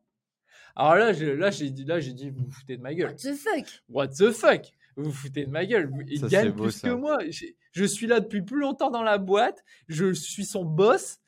Euh, Enfin, il n'y avait aucune raison objective pour que le mec il gagne plus que moi. Donc là, j'ai dit, euh, là, c'est soit vous me donnez ça, soit je me casse. C'était à peu près ça. Je suis peut-être un peu, je me la raconte un peu en disant ça. J'ai peut-être pas été aussi euh, franc que ça Aussi direct. hmm. aussi Mais direct. l'idée est là, mais, quoi. euh, bon, c'est- ça va. J'ai eu, euh, j'ai eu ce que je voulais après moult péripéties qu'on va pas détailler. Mais euh, Ils j'ai ont eu quand quand même même ce que- dit que tu étais un peu prétentieux en entretien. Ouais, voilà. bah, bon, parce que j'ai mal communiqué, euh, tout ça, quoi. Mais euh, Mais bon, ils t'ont filé voilà. ton augmentation, donc c'est ce qui comptait, quoi. ouais, c'est ça. Mais, euh, mais, du coup, mais par derrière, exemple, est-ce je- que tu aurais, est-ce que aurais fermé ton site si tu avais demandé? Ah non, c'était, c'était hors de question. C'était, une c'était même pas une question de finance parce que ça me T'as rapportait que planqué dalle. les pages. J'ai dû, ouais, j'ai dû arrêter, j'ai dû, ils m'ont demandé d'arrêter de vendre. Ouais, c'est vrai, peut-être que tu as Si, raison. Ils ils- m'ont demandé d'arrêter de vendre, donc en fait, j'ai coupé les trucs qui étaient visibles, Parce que de mais toute tout façon, ils vendaient déjà quasiment rien. Oui, donc, euh, mais tout ce qui était euh, caché dans le tunnel, quoi, euh, les pages de vente et tout, j'ai gardé. Donc, ouais, genre, t'as as, as, coupé les pages de vente visibles, accessibles directement sur le site, c'est ça? Ouais, c'est ça. Hmm. Eh ben, que d'histoire Et donc, du coup, euh, tu te rends compte que bah, tu n'as pas les résultats euh, que tu aimerais avoir avec euh, ce blog. Et là, tu découvres l'immobilier à travers une vidéo, à travers un Olivier Seban, à travers quoi? Ouais, c'était Olivier Seban. à l'époque, il y avait presque que lui, hein, donc voilà. Et, et là, le truc de ouf, c'est que j'avais quitté EDF et euh, je retrouve, il, fait beaucoup d'interviews, Olivier, et je vois dans la miniature, je reconnais un collègue à moi d'EDF avec qui je travaillais, avec qui j'étais super pote, mais on sait comment je suis parti. Un an après, bah voilà, on n'a pas maintenu le contact. Mhm. Et là, je le vois, je je dis putain, mais euh, je, du coup, je retrouve son, contact et je lui dis, bah, je t'ai vu dans une vidéo, est-ce que c'est vrai ce que tu dis dans l'interview? Est-ce que ça marche vraiment et tout? Il me dit, ouais, ouais, ça marche et tout. Ok, je dis là, bon, j'achète la formation. J'étais aux États-Unis en formation, justement, euh, de Green Belt. Euh, Black Belt ou Green Belt, je sais plus, non, Black Belt du coup. Et, euh, euh, Manu, elle, elle dormait, je crois. J'achète la formation et je lui dis après, au fait, euh, j'ai acheté une petite formation, ça te coûtait 800 balles à l'époque, je crois. Et là, elle me dit euh, Ah ouais, bah, t'aurais pu me le dire. Mais par contre, je vais mettre 50% avec toi et on va le faire ensemble. C'est vrai que j'avais dit ça. Ouais. Parce que je voulais me sentir impliquée. Je savais que si je mettais mes sous, j'allais me sentir impliquée. C'est vrai. Ouais, intéressant, intéressant. Et là, on a suivi la formation ce et truc. Et donc, qu'est-ce qui te rassure? Que tu connaissais physiquement le gars? Ouais. C'est ça, ouais. Je connaissais le gars, euh, du coup, euh, voilà, c'était pas une arnaque, euh, tu vois. euh, je- je- c'est toujours Ça plus facile. rassuré. Ça m'a rassuré et euh, je me suis dit, voilà, il a réussi à le faire, donc s'il a réussi à le faire, pourquoi pas moi En plus, ça nous a permis de redevenir copains avec eux. Ils sont Mhm. venus à notre mariage, on leur parle encore régulièrement, donc euh, c'était le, Ouais. le double effet qui se coule. tu C'était la bonne opportunité pour renouer, euh, renouer contact. Et donc, du coup, vous achetez cette formation, vous décidez de passer à l'action quoi? Assez rapidement, ça a mis du temps? Est-ce Ouais, que là, vous êtes lancé, vous êtes directement dans les starting blocks, c'est bon? Ouais, Dans ouais, les est- trois mois, on avait signé le compromis. hein. ouais, je pense qu'on a, on a carburé à mort là. En fait, à Et donc, du coup, on achète pour louer. Vas-y, vas-y. Ah oui, c'est vrai. À l'époque, il y avait un séminaire. Donc, nous, on avait déjà acheté euh, la formation. On l'a regardée dans notre canapé tous les deux. Et puis, je sais plus, euh, peut-être euh, deux mois après ou un mois après, il y avait un, séminaire présentiel à Paris où on est allé. On a vu des intervenants qui parlaient de différentes stratégies. Et on s'est dit, bah tiens, nous, on a envie de commencer par de la colocation. Et, et en revenant, on était boosté à bloc. Et puis voilà, quoi, dans le mois qui suit, on avait signé notre compromis pour cette première maison à Lille qu'on voulait mettre en colocation. C'est quoi les peurs à ce moment-là? C'est quoi, le... c'est quoi les freins? C'est quoi les blocages? Qu'est-ce qui se passe dans ta tête? De pas euh, louer en fait, de se dire est-ce que ça va marcher, tu vois, la colocation c'est pas la location traditionnelle. Est-ce que ça va marcher? Alors à Lille, tu prends pas grand risque en fait hein, de la coloc. C'est surtout quand tu lances une colocation, les gens dans une colocation ont envie de voir avec qui ils vont habiter. C'est quand même ça le plus important. Ouais. Et quand tu lances ta colocation et qu'elle est vide, bah, au début, il faut un peu de temps pour que la, la machine se mette en route, que tu aies un, un premier locataire, après il va rencontrer les autres. Et nous, c'est à ce moment-là où on s'est dit, une fois qu'on avait tout fait, on avait fait les travaux, on avait meublé et tout, et euh, bah, ça prend une semaine ou deux avant d'avoir euh, ton, ton premier euh, contact sérieux. Ouais. Et là, tu te dis, ah ouais, mais en fait, est-ce que j'ai pas fait une connerie quoi? Et là, Ça, tu te dis merde, hein. euh, mais on peut plus revendre là de toute façon, on a déjà trop avancé. Ah ouais, c'était bah ouais, on l'avait hein, donc c'était c'était fait. Qu'est-ce qui vous a permis du coup de passer vite à l'action? Parce qu'en général, c'est plus tu traînes, plus il y a des peurs qui remontent. Là, le Ouais. fait que vous soyez passé finalement vite à l'action. euh, Ah, mais c'était nouveau du coup, tu vois? C'était nouveau l'immobilier, c'était un nouveau moyen d'atteindre la même chose que ce qu'on voulait, euh, la liberté financière quoi, on va dire. mhm. Euh, je pense que c'est dans notre personnalité, et c'est dans la personnalité de Simon. Quand on fait un truc, on le fait à fond, ou Mm. sinon on se lance pas. Donc Mhm. là, on était déterminés, on a acheté la formation. Moi, j'ai mis mes sous, encore une fois, comme je te dis, c'était important pour moi. C'était un acte de foi, donc il était hors de question que je perde mes 400 euros que j'avais euh, durement gagnés. Toi, c'est son rêve. Toi, tu, si on court après son rêve, Manu, elle dit Mais 400 balles, frère, je vais pas les laisser tomber. Hein. pas moyen. Faut rentabiliser. C'est ça, quoi. Et donc, du coup, premier achat. Comment ça se passe, du coup? Franchement, euh, on galère un petit peu. C'est un euh, projet à, trouver. travaux? À 120 000, c'est un Non. projet à travaux, j'imagine même pas? Ah non, au total, que ce soit travaux plus meubles, ça revenait à 15 000 balles. Non, même pas 5000. je crois. Travaux plus meubles. Ouais, même pas, je pense. Les bon. travaux, on a c'était fait genre déjà 5 000 propre, euros de quoi. travaux. Ouais, c'était non, c'était nickel. On a juste refait le carrelage qui était Et vieillot. on a créé un On a au créé un rez-de-chaussée. toilette euh, et c'est tout quoi. Franchement, et on a repeint nous-mêmes euh, la, la baraque et puis euh, non, franchement, et on a été chercher les meubles sur le bon coin et, et c'était parti quoi. Ouais, d'accord. donc, un premier projet avec. Avec ce qu'on trouve autour, quoi. Avec, on sûr. fait pas, on fait pas le truc niveau pro comme on pourrait le faire aujourd'hui. On démarre vraiment avec les Non. moyens du bord. Bah, en fait, ce qui quand tu démarres et que t'as pas de thunes, euh, tu trouves des systèmes D quoi. Donc euh, plutôt que d'aller euh, chez Ikea d'acheter le, canapé à 400 balles, Comme on fait aujourd'hui. comme on fait aujourd'hui parce que maintenant euh, voilà on a les moyens on peut le faire euh, et ben tu fais quoi? Tu vas sur le bon coin et t'es t'es 15 fois plus rentable quand tu fais Je ça quand- souviens, on était allé chez une nana à un quart d'heure de chez nous, là, chercher Ouais. le canapé en cuir noir. et puis on faisait les malheureux on disait ouais on se met en ménage Ouais. on se met en ménage négocier. Il était à 70 euh, on peut vous le prendre à 50 oh bah allez-y et tout ça on, adorait en jouer ça. on adorait en jouer maintenant c'est eux qui me niquent les artisans ils viennent chez moi ils disent Euh, lui c'est plus 20% tu Bah, c'est pas grave, c'est normal. tu vois. mais bon Dans l'ordre des choses. ça on accepte s'est ça, ça- ça s'est inversé. Ouais. Euh, et donc, du coup, ça se loue assez rapidement. Quand est-ce que vous voyez arriver les, les, les- les premiers loyers? Finalement, ce projet, euh, ça va être rentable? Qu'est-ce qui va se, vas-y Bah, alors, on a dû mettre l'annonce de mémoire en octobre, et puis, euh, fin, euh, tu vois, genre la deuxième quinzaine d'octobre, et début novembre, ça commençait à, à se remplir. Euh, donc, en termes de rentabilité, bah ouais, clairement, c'était rentable parce que euh, on louait 400 euros la chambre, donc hors charge. On avait deux chambres qu'on louait 400 et une chambre qu'on louait 350. Donc, on avait 1150 euros de loyer qui rentrait. Et le crédit, c'était 650 euros. Mhm.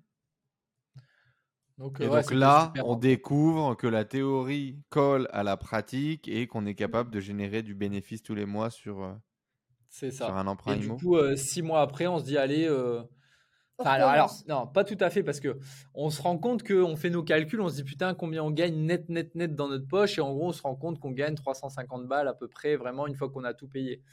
Et je me dis, ouais, moi, il me, f- il me faut au moins euh, 5000 euros pour vivre à C'est vrai que deux et c'était le tout. premier palier qu'on s'était mis. On voulait 5000 de loyer. Et, euh, et du coup, on se dit, bah putain, euh, s'il faut euh, 5000, il faut euh, diviser par 343, euh, ça fait genre euh, 11 ou 12 appartes, quoi. Enfin, 11 ou 12 colocs. Ouais. Donc, euh, ça fait du boulot. Donc, il faut trouver une méthode plus efficace pour atteindre notre objectif. Et quand on avait commencé à visiter, les premières visites, les agents immobiliers nous parlaient d'immeubles de rapport. Et nous, on disait, bah, c'est quoi un immeuble de rapport? On ne savait pas, tu vois. Et c'est revenu beaucoup pendant ces premières visites. On a Parce pas que vous vous demandiez de la renta, vous demandiez beaucoup Ouais. de loyer, du coup les mecs disaient bah, achetez directement un immeuble. C'est ça. ça? On se disait, oui, on est des investisseurs et tout. Elle dit, ah, bah, vous faites de l'immeuble et tout, parce que j'ai des immeubles à vendre et tout. Et nous, bon, au début, je fais, mais c'est quoi ce truc? Et puis après, en force de se renseigner, on s'est rendu compte qu'en fait, ouais, on sait pourquoi les investisseurs aguerris, euh, ils allaient là-dessus, parce qu'en fait, c'est le meilleur produit quand tu fais du locatif pour, euh, pour, Pour acheter. accélérer quoi. la machine, quoi. Bah, fond- bah, parce fond. que tu as la même quantité de travail et tu as plusieurs appartements d'un coup. Donc Bah, finalement, vous, vous aviez, vous aviez pas démarré de façon classique quand même, parce qu'en démarrant par la colocation, c'est quand même une belle stratégie d'optimisation de rendement. Ouais. J'imagine qu'avant vous, les gens ils louaient déjà en colocation ou pas? Non, euh, si peut-être. Si, alors euh, c'était déjà une colocation et Hmm. euh, les vendeurs habitaient maintenant à l'étranger et euh, ça s'était pas bien passé sur les, D'accord, ils voulaient plus la gérer, quoi. Ouais. Ouais. Bon, donc, Donc, on va dire que vous, vous, vous réinventez pas trop la poudre, mais quand même, parce que vous vous lancez pas dans une location meublée traditionnelle, vous vous lancez Hmm. directement dans une coloc quand même. il y avait il y avait que le, le quartier en fait qui faisait flipper parce qu'on n'était pas dans les beaux quartiers de Lille quoi. Déjà à l'époque Lille ça coûtait cher. Euh, et en fait, on trouvait pas de. Pourquoi on a fait de la coloc? Parce qu'on trouvait pas de rentabilité sur euh, des appartements classiques. En fait, on faisait les calculs, ça marchait pas. Donc euh, la coloc, on a été dans un quartier comme on appelle en devenir, donc euh, l'île Sud, Il est devenu Euh, depuis quand même. Qui est euh, voilà, qui est quand même qui a bien monté depuis. Mais en fait, euh, c'était un peu la problématique. Est-ce que les gens, tu sais, ça, ça, ça deal un peu dans la rue, euh, ça fait les rodéos en scooter euh, le dimanche après-midi. Enfin, tu vois, Mhm. et euh, on tient, on achète là. euh, donc ça, c'était un- une, une, une crainte supplémentaire. Mais il y avait déjà le projet du grand centre commercial Lignium au bout de la rue, donc à 10 minutes à pied. Mais à cette époque-là, en 2015, euh, c'était vraiment au stade de projet, quoi. Tu savais pas si ça allait se faire. Et finalement, ça s'est fait. Le centre commercial, il est sorti de terre pendant le Covid. Et donc, forcément, le fait d'avoir le plus grand centre commercial de Lille au bout de notre rue à 10 minutes à pied, euh, bah, tu as beaucoup d'entreprises qui sont venues se mettre autour et on n'a jamais été. Et, euh, si, Et l'immobilier, il a pris de la valeur. Ah ouais Vous l'avez encore, l'appart Ouais, on on a a encore la la maison. maison. Ouais. C'est plus une coloc par contre. Ah, On l'a laissé en traditionnel. On s'emmerde plus maintenant. Ce premier investissement, vous l'avez, euh, vous l'avez toujours du coup. Ouais, ouais, marrant. 7 ans. Et donc du coup, qu'est-ce qui se passe après ce premier investissement? Et ben après ce premier investissement, on se remet en recherche. Là, on se dit, on vise un immeuble et on achète un premier immeuble de 6 logements, juste à côté de l'île. Donc là, pour le coup, euh, il y avait des, c'était loué. Il y avait 5 apparts sur les 6 qui étaient loués. Donc là, ça, c'était nouveau aussi pour nous, hein, de récupérer les locataires.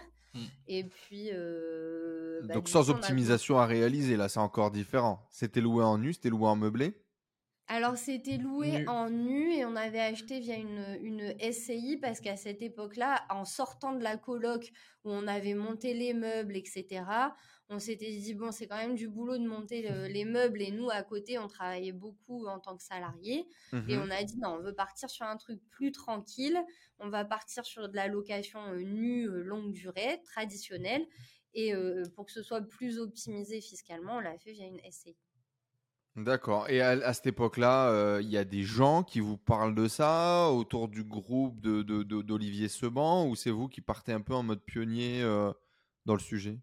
Ouais, non, franchement, on était. euh, alors, on n'a rien inventé, hein, ça existait déjà, mais euh, c'est Bien pas, euh, c'est pas avec la formation qu'on s'est dit tiens les immeubles. Non, T'avais c'était pas, vraiment euh, les rencontres avec les agents immobiliers et puis mes recherches un peu personnelles euh, sur euh, sur l'immeuble. Mais euh, ouais, c'est- c'était pas. T'avais pas, par exemple, quelqu'un sur Internet qui Ouais. te disait achète des immeubles? Non. À cette D'accord. En tout y cas, avait pas à ma connaissance. Et c'est un projet qui coûte combien? Ça vaut combien à ce moment-là où vous l'achetez? Je crois qu'on l'a payé 250 000. 250 000. C'est double, c'est le, le- double du coup. euh, ouais, pas- il y a des peurs, il y a, il se passe quoi? Il y a six logements, c'est beaucoup Ouais. plus compliqué à gérer, plus de locataires, plus d'oseille. Est-ce qu'il Franchement, euh, est-ce moi, j'avais pas souvenir d'avoir eu peur pour celui-là. Non, en fait, euh, financièrement parlant, moi, l'immobilier, je considère que c'est pas mon argent. En fait, je, je mets vraiment à part l'argent de l'immobilier de notre argent perso, parce Ouais. que la manière dont les projets sont montés font que, euh, bah, en général, le crédit, ça représente 50% des loyers qu'on touche. Mhm. Donc, tu as quand même une grosse marge euh, de précaution qui fait que tu vas pas toucher à ton épargne personnelle. Qui te Donc, pour moi, rassure, c'est toi, vraiment qui est plutôt une nana stressée de base, ouais. Ouais, comme si c'était une, une cagnotte à part, tu vois. L'argent des autres. Et tu le laisses dessus euh, par sécurité, quoi. Donc vous êtes du genre à avoir au moins 6 mois de loyer d'avance pour changer une machine à laver ou ce genre de choses. Vous allez gérer Ouais. vos projets immobiliers comme ça, quoi. Ouais, ouais, il faut, il faut de la trésor parce que la trésor, c'est la sécurité d'esprit. Donc, euh, il faut qu'en effet, dans un premier temps, tu achètes, tu gonfles le compte en banque de la trésor. Et une fois que tu as les genre 6 mois de loyer d'avance, et ben là, tu peux te permettre de, de sortir l'argent pour faire ce que tu veux avec, quoi.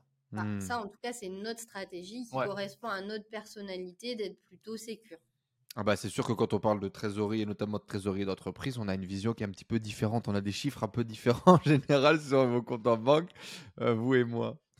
Euh, ce premier immeuble, alors du coup, comment ça se passe? Encore une fois, ça roule dans le beurre, ça se fait, ça, ça se fait tout seul, euh, assez Ouais, rapidement. bah écoute, un, un petit peu de travaux. Nous, notre stratégie, comme on n'y connaissait vraiment rien, euh, on voulait toujours des trucs avec peu de travaux. Donc, on C'est a. intéressant parce que ça casse un peu les codes. Beaucoup de gens disent que la, va- la plus-value, elle est dans les travaux, elle est dans l'exploitation. Le premier, c'est déjà une coloc, vous faites très peu de travaux, ça tourne, vous êtes rentable, vous générez plus de 350 euros de cash flow net. Le deuxième, vous achetez un truc qui est déjà loué, sur lequel vous n'allez même pas changer les locataires, et ça va tourner euh, aussi, c'est intéressant.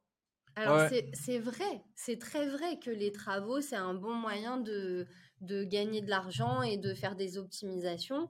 Mais en fait, ça dépend à quelle étape on en est de son parcours d'investisseur. Nous, au début du parcours, le but, c'est d'y aller étape par étape, de faire un petit projet, de se rassurer au fur et à mesure. Et là, aujourd'hui, bien sûr, on est sur. Et aujourd'hui, vous êtes sur de la euh, construction. Bien aujourd'hui, fait 100% travaux. Le projet, c'est construction d'une villa, tu vois. Mais à cette époque-là, bah, on fait en fonction de nos forces et on fait en fonction de nos peurs. Étape par étape. Mais en tout cas, c'est possible, quoi. Même si on a peur de mettre les mains dans les travaux, même si on a peur, etc., il y a des solutions et, ça fonctionne bien. Combien ça va vous rapporter, du coup, cet immeuble de rapport? Et qu'est-ce qui va se passer à ce moment-là? Est-ce qu'il y a euh, un déclic, là, sur la taille des montants? Parce que ça va être aussi plus d'argent. Qui dit plus grosse somme d'investi, dit aussi plus de loyer. Bah là, au début, alors aujourd'hui, il faudrait refaire les calculs précis parce qu'entre-temps, on a augmenté les loyers. Mais à l'époque, c'était 2400 euros de loyer. Pour 1200 euros de crédit. Pour 1200 euros de crédit, tu vois. On a toujours. on a toujours ce même ratio 50%. À peu euh, près, Voilà. Mais ouais, aujourd'hui, c'est plus. Hein, c'est facilement 2007, 2008. Euh, Vous l'avez toujours, cet immeuble aussi? Ah ouais, on n'a jamais rien revendu à ce jour. D'accord, intéressant. Ouais, Ok. Et donc, à ce moment-là, Quoi, super, ça marche, euh, génial, on continue et on se pose pas trop de questions ou Carrément, tant que je gagne, je joue moi. Donc euh, on s'est dit allez. Beaucoup plus vite, on s'est dit. Euh, et c'est là, et c'est là à ce moment-là, on s'est dit que au bout du deuxième investissement, on s'est dit bon bah là, on a quand même un truc fort quoi. Et pourquoi pas le partager? Enfin parce que aussi notre entourage nous demandait nous poser des questions. Tiens, parce qu'au début, ils te disent ouais, ouais. Parce que tu es tellement fier que tu dis à tout le monde que tu encaisses de la thune tous les ah mois. Ah mais à fond, ah, on était, on, avait tout compris, ils avaient rien compris, tu vois.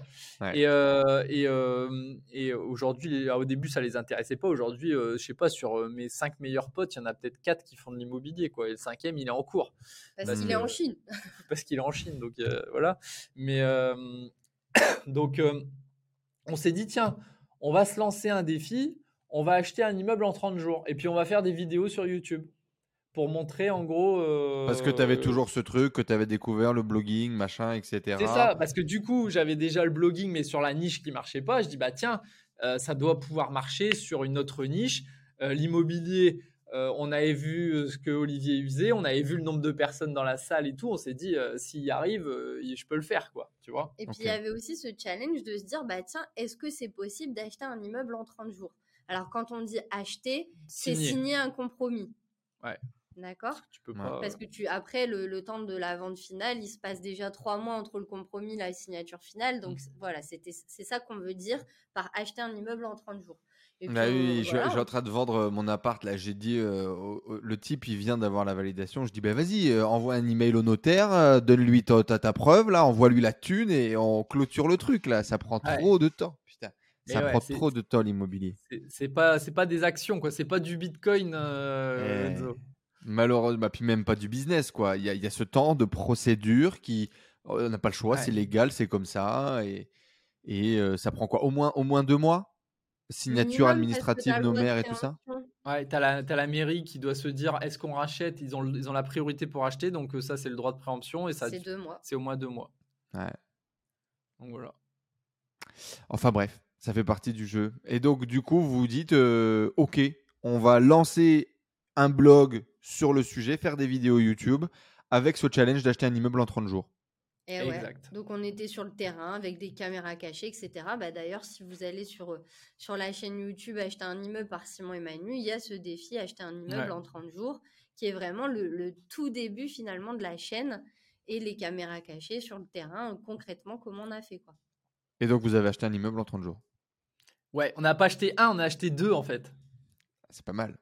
Voilà. Donc euh, en fait c'est ça le, ce qui est marrant c'est que euh, en force de trouver des, de chercher des bonnes affaires bah, au final on a eu deux opportunités en même temps. en même temps et on s'est dit bah vas-y qu'est-ce euh, qu'on fait? qu'est-ce qu'on fait? Est-ce qu'on fait l'un ou on fait l'autre? Bah non c'est pas l'un ou l'autre c'est les deux.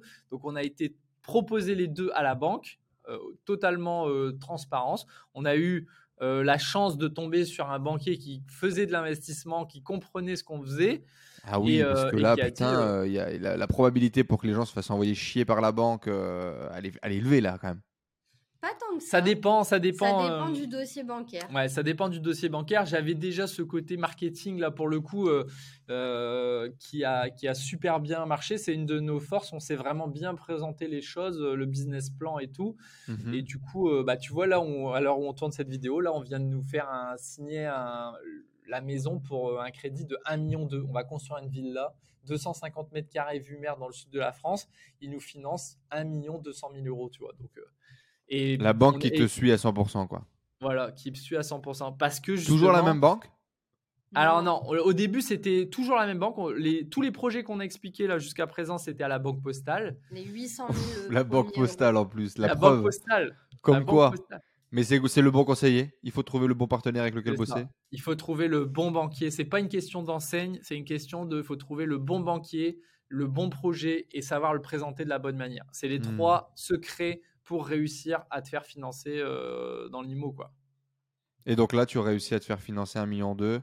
Euh, bon, vous êtes plus au, au- au même niveau, vous avez beaucoup euh, d'épargne et comme vous l'avez dit, vous êtes sécuritaire, donc vous avez de la trésor d'avance. Je pense que ça joue. On n'a pas les mêmes revenus qu'à l'époque. À l'époque, on gagnait euh, 3500 balles à deux. Ouais, mais Euh, mais on a quand même réussi à faire à emprunter 800 000 euros sans mettre un euro de notre poche. allez, on a mis les frais de dossier au global. Oui, allez, ouais. Combien? Allez, bah, on, on va dire 300 euros en moyenne par dossier, quoi. Donc, euh, On C'est beau. Fois 4000 cinq. balles. x 5, ça Même fait, les frais de euh, notaire, fois Ah, fois tout était fois financé par le crédit?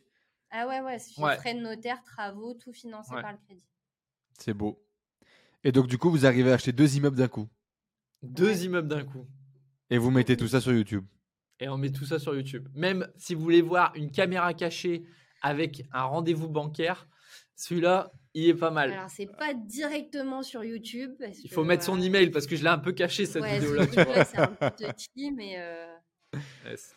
Mais ouais, donc, euh, donc voilà. Et après, une fois qu'on a euh, bah, eu ces, ces- ces- enfin, la maison et les trois premiers immeubles, bah, notre situation, elle avait changé puisqu'on avait lancé... euh, On avait quitté un- notre boulot. On avait quitté notre boulot, on avait lancé l'entreprise Vous quittez quand là- votre boulot? en 2018. Donc Simon au 1er janvier 2018 et moi au 1er avril 2018. Et les deux immeubles, vous les signez quand? Euh, en Avant. 2017. En 2017. D'accord, donc vous avez le droit de faire quelques loyers. Là, ça génère combien de revenus par mois à peu près, euh, les quatre euh, gagne- biens immobiliers? On gagnait net 2005. Suffisant On C'est avait on a assez. 8700 euros de loyer dans notre poche sur, Ouais. euh, sur ce, sa- cette première étape d'investissement. Non, pas 8005. Non, pas 8005. Non, on avait 5, 6000, Euh, 6700, pardon. 6700 euros. 6700. Et restait net, net, net 2005 euh, Dans dans, notre notre poche. Et euh, euh, une fois qu'on a tout payé. Et du coup, alors c'était rassurant, mais pas suffisant. Notre objectif, c'était 5 Bien 000. sûr. Mais bon, on en avait plein le cul, notre boulot. Donc, euh, à un moment donné. donc bon, c'est bon quoi. ouais. Et ouais. Donc là, après, on s'est dit, bah tiens, euh, on voulait continuer d'investir. Donc on a trouvé encore un nouvel immeuble. Euh, sauf que là, bah, il fallait retourner voir la banque avec seulement six mois de bilan en tant qu'entrepreneur. Ouais, avec des dossiers pour différents. tous les entrepreneurs qui nous regardent, vous savez ce que c'est quand vous voulez euh, solliciter une banque avec même pas une année de bilan. Bah, il faut, euh, il faut être convaincant. Donc euh, là, à cette époque-là, Banque Postale voulait plus nous suivre, ce qui est normal. Elle avait trop de, de, de risques sur notre tête. D'encours sur votre tête. Et ouais, et on se retrouve à démarcher 10 banques. Sur les 10 banques, il y a 3 qui acceptent de nous suivre. Euh, on va avec celle qui nous fait les meilleures euh, conditions. Donc là encore, c'est une rencontre avec une banquière euh, qui a compris le projet, qui a compris le potentiel à la fois sur la partie entrepreneuriat et sur l'immobilier, et qui a dit bah ok, on vous fait confiance. Et donc elle a, elle a aidé à développer euh, le tout quoi. Ouais. Ouais, Donc, donc là, là, cinquième immeuble, Encore une fois, un peu plus. C'est quoi 240 000 on a emprunté sur celui-là? 220 000. 220 Les deux, 000. les deux 220 d'un 000. coup là, les deux d'un coup, on prend, on prend combien de crédit Bah, Eh ben, c'était des petits immeubles. C'était 150 156 000 et euh, 200 000. Ouais, donc On Et là, prend ça fait 400 000, 350 000 d'un coup, pareil, pas de stress, euh, ça glisse tout seul comme à la poste, comme les deux premiers se passent bien, les loyers rentrent, vous n'êtes pas stressé. ça- Franchement, aucun, aucun, aucun problème. Enfin, aucun problème. Là, comme ça, je te dirais, j'ai pas, j'ai pas souvenir. Il y a toujours des petits problèmes, mais vraiment rien de spécial. Le truc, c'est qu'après, au plus tu investis, au plus tu te dis, bah, si jamais ça galère sur euh, cet immeuble-là, bah, c'est pas grave, hein. j'ai toute la trésor excédentaire sur mmh. les autres biens immobiliers.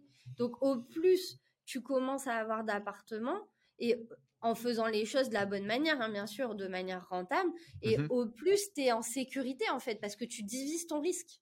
Ah bah exactement, dans tous les cas, euh, acheter un immeuble est beaucoup moins risqué que d'acheter un appart.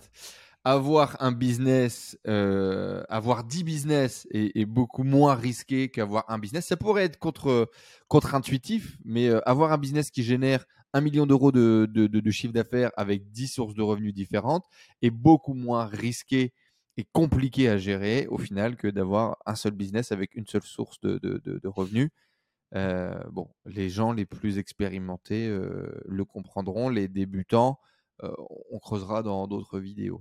Ouais, en fait, faut pas. Tout est possible, mais il faut pas, je pense, il faut pas se disperser. Et je sais de quoi tu parles. Moi, j'aime bien ce qu'on appelle le shiny object, c'est-à-dire l'objet brillant qui te donne envie et tout. Enzo, pour en savoir, pour te connaître un peu, tu es un peu aussi là-dedans. Et moi, je suis la rabat-joie dans l'histoire. Tout est possible, mais... pas tout en même temps. Moi, c'est ça. que je dis. Bah, le, J'adore cette vieille métaphore de la vieille gazinière. Vous savez, la vieille gazinière qu'on a chez grand-mère, sur lequel euh, elle fait le café là, dans, dans, ses, dans, ses, cafetières en métal. là. Euh, c'est les, vieilles, euh, c'est les vieilles gazinières qui tournent avec la bouteille à gaz. Et si tu allumes le feu principal, eh ben, tu as l'autre feu qui baisse. Et donc, tu peux pas avoir tous les feux à fond en même temps. C'est aussi, simple, aussi simple que ça. Eh, il y a des ressources et elles sont divisées. On est d'accord. Acheter un immeuble.fr, c'est un bon nom de domaine. La stratégie, est-ce qu'elle est réfléchie? Est-ce qu'on passe un peu de temps à monter le bon truc? Est-ce qu'on achète une formation pour euh, faire euh, pas comme la première fois? Qu'est-ce qui se passe? Ah bah Oui, bien sûr. Du coup, euh, du coup, ça a marché avec l'immobilier. On a eu obtenu un résultat. Donc là, je me dis, pareil pour le nouveau business de formation je vais pas. Euh, enfin voilà, ça fait ça fait 5-6 ans que je galère. Là, je vais prendre une formation. C'est là que notre formation marketing. Formation marketing de Sébastien le marketeur. D'accord. Et c'est là que tu as l'idée du coup du nom de domaine acheter un immeuble.fr qui est un très bon nom de domaine. Bah, c'est un bon nom de domaine, oui et non. Parce qu'en fait, ça te cloisonne. Aujourd'hui, tu vois, par exemple, on va faire de la promotion immobilière. On fait de la sous-location. On fait de la sous-location. On, fait, de la location courte durée. En bah, fait, c'est génial. Tu crées une autre marque. Ils s'en fous. ouais, mais du coup, tu bénéficies pas. Tu bénéficies pas de euh, justement le, la marque haut niveau. C'est-à-dire que moi, euh, ah, je suis pas forcément d'accord. Euh, promotion, je sais pas quoi, lancée par acheter un immeuble.fr. Lancé par mmh. Simon et Manu d'acheter un immeuble.fr. Ouais, mais ça, du coup, c'est ouais, c'est en fait c'est deux visions. En effet, tu peux faire plusieurs marques Mmh et avoir euh, en gros le, point commun c'est en fait votre personal branding c'est Simon et Manu et vous bah avez différentes marques ouais. c'est ça. Donc euh, voilà. Mais bon Simon et Manu ça ne se revendra malheureusement jamais. Mais acheter un immeuble.fr oui. Et très acheter un immeuble.fr ça peut se revendre tu vois? Mais un truc plus générique genre Zen Immobilier euh, ça peut se c'est déjà c'est générique tu peux faire de l'immeuble tu peux faire de la courte durée de la sous-location enfin alors, pour y avoir réfléchi un petit peu et avoir débattu avec quelques potes, tiens, je vais te donner ma vision sur le, sur le sujet. Ça intéressera peut-être ceux qui nous écoutent là. Euh, quand euh, on, relance la, formation e-commerce euh, avec Tristan, du coup, vient, vient le truc du branding je veux pas faire les mêmes erreurs, donc je veux veux pas de personal branding pour pas que ça soit connecté à moi. Je veux une société groupe qui va justement pouvoir distribuer et, ramifier le truc, tu vois. Et je veux moi être au final un influenceur qui peut pousser, peu importe les projets. Finalement, un peu ta situation, tu vois. Et donc effectivement, l'idée c'est de faire une marque groupe, mais comme beaucoup de noms de groupe, pas forcément très visibles, tu vois. Donc nous, on a créé Atlantide, ok? Qui est en gros la société mère. Quand je te parle de société, c'est pas une société, c'est uniquement le nom d'une entité. Ok.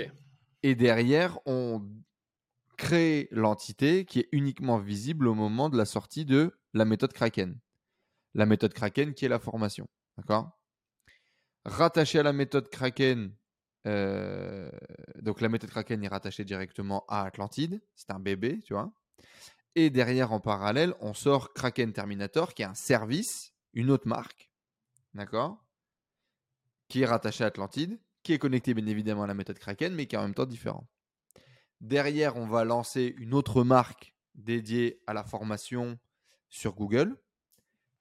On va créer une autre marque sur la prestation de service sur Google. En fait, à chaque fois, des marques bien euh, différentes et distinctives. Par contre, typiquement, toutes rattachées au même nom de groupe. Atlantide. Ouais, exactement. Et je pense que euh, je pense que c'est mieux. Pourquoi? Ton parce que tes marques elles, elles, elles perforent un marché avec un positionnement qui est clair, que tu as réfléchi, que tu as identifié, avec une promesse qui est claire. Acheter un immeuble.fr, euh, créer une promotion en 90 jours, tu vois, peu importe. Il Ouais. y a un truc qui est clair, c'est défini, machin. Euh, le groupe peut parler à une cible très générique et très large. Dans tous les cas, on s'en fout, le groupe va très peu communiquer au final. Si on a besoin, il pourra communiquer, mais la majorité du temps, on va communiquer sur les marques qui ont une stratégie précise, incisive, sur laquelle on sait faire de la renta en termes de com. Donc euh, voilà. Bon, c'est- ma petite théorie sur le truc. Ouais, non, mais je Euh, la, je la comprends. Je la comprends et c'est c'est un, c'est un point de vue. Le seul peut-être bémol, je me dis, c'est la synergie justement que tu as pas entre les marques. Bah, alors, tu peux utiliser. Alors, parce qu'il y a une autre marque qui arrive avant, c'est ton personal branding. Ouais. Le personal branding peut faire le lien entre les différentes marques et peut faire la synergie. Ou les marques entre elles, tout simplement, peuvent aussi, euh, Mm. peuvent aussi euh, pousser sur les listes email, euh, connecter, etc., etc. Mm. Je pense que c'est pas, euh, je pense que c'est pas. Ouais, c'est faisable, carrément. Bon, allez, fermons cette petite parenthèse, euh, en, en- en tout cas pour tous ceux que, que ça a pu intéresser. Dites-nous dans les commentaires juste en dessous, là, mettez-nous acheter un immeuble, euh, c'est génial, euh, dans les commentaires juste en dessous si vous êtes connecté encore avec nous et, et si ça vous parle, tous ces, toutes ces idées de branding. Bref, du coup, à ce moment-là, tu réfléchis le truc, tu lances en suivant la formation de Seb le marketeur euh, et ça marche bien, ce truc de de- d'acheter deux immeubles en direct sur YouTube, etc. Est-ce que ça va faire des vues? Est-ce que ça va apporter plus de leads que la première fois? Est-ce qu'on va faire Alors, les premières ventes assez rapidement? Ça va, ça va faire des vues, euh, tout est relatif, quoi. Tu vois, sur YouTube, quand tu démarres, euh, tu fais 200 vues, euh, t'es, t'es content. C'est énorme, bien sûr. ouais. Mais, euh, mais aujourd'hui, ouais, les vidéos, elles ont, elles ont bien duré dans le temps parce que c'est intemporel. Les conseils qu'on donne sont toujours valables, etc. Donc ça continue de faire des vues. Les premières ventes, ben, euh, c'était euh, des trucs à 47 euros, le dossier bancaire, euh, les choses comme ça. Des choses qu'on commercialise. Donc, Voilà. tu as, créé des petits produits, c'était ça la stratégie. Voilà. Et le premier lancement qu'on fait, du coup, c'est quand même ça, c'est pour vendre notre produit euh, phare qui est le masterclass immeuble gagnant, qui est un accompagnement en gros pour euh, que les gens achètent leur immeuble en 90 jours.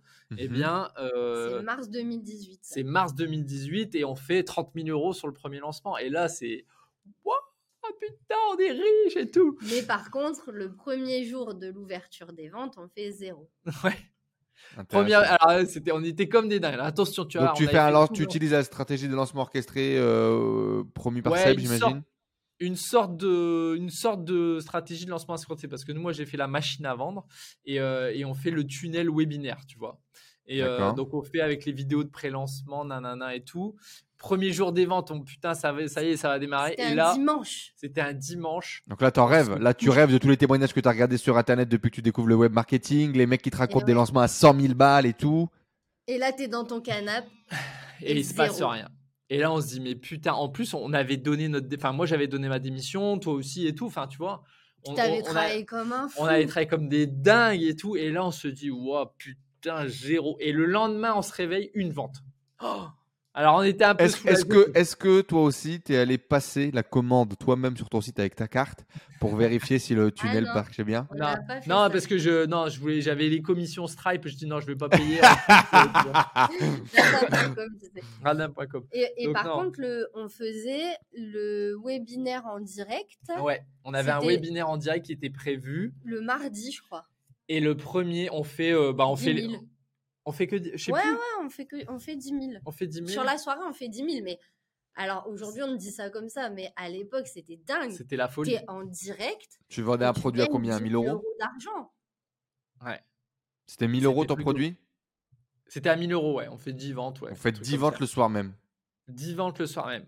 Et on relance. Au final, on finit, ou, enfin, on finit le lancement. Je me rappelle, on a fait 29 euh, 900 euros, un truc comme ça, tu vois. Qu'est-ce qui se passe à 30 ce 000 moment-là? balles. Donc, premier euh, ressenti, c'est trop bien, ça y est, enfin, nanana et tout. Et deuxième ressenti, oh putain, maintenant il faut délivrer. Parce que ce qu'il faut savoir, le deal était clair. Pour les gens, le deal était clair. Quand ils ont décidé de rejoindre cette première version du programme d'accompagnement, euh, ils savaient que donc le plan existait et ils savaient qu'on allait co-construire avec eux la formation. D'accord, donc vous avez osé lancer une formation sans que la formation existe. Ouais, Ouais. Le produit n'était pas créé, mais les gens étaient au courant. Ça vous Et a pas fait peur ça? Ça nous a fait peur. Une fois qu'on a vendu surtout. Bah, Ouais. moi, je, je pense que ça m'a un petit peu fait peur, mais pas tant que ça. On s'est dit, allez, de toute façon, il faut le faire, il faut y aller, quoi. Tu Tout vois. le monde Bah, dit les ça, euh, je suis pour le coup les, les, les voix que j'entends sur internet. Ça Ouais, c'est ça qui c'était vous a au rassuré. séminaire de, en fait, c'était au séminaire de Sébastien où il fait monter David Veninck Mhm. sur, euh, sur scène où il explique justement cette méthode de comment il a lancé sa première formation en webinaire et euh, qu'il l'a créé en live en fait. Donc on a repris le même truc, euh, du, ce, même concept là, quoi. On, on l'a mis en place. Mais, euh, mais rapidement après, moi ce qui m'inquiète, c'est de se dire ouais, 30 000 balles c'est bien, mais en fait, quand, combien il reste au bout du bout, tu vois? Et Ah bah pas on tant que ça au final. Bah non. au final, on se dit, mais putain, mais en fait, euh, parce que là, gros, 30 t'as 000 fait balles, t'enlèves la TVA. C'est du t'enlèves la TVA et tout.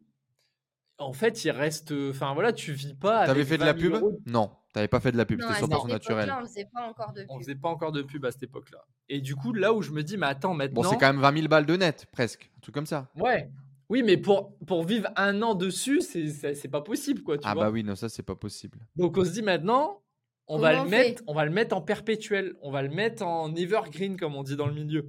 Et du coup, là, on a commencé. Sauf que maintenant, comment faire pour euh, amener du, du Du- trafic, tu vois? Et c'est là qu'on commence à faire de la pub sur Facebook. Euh, Avant, ça, avant ça, on a fait autre chose.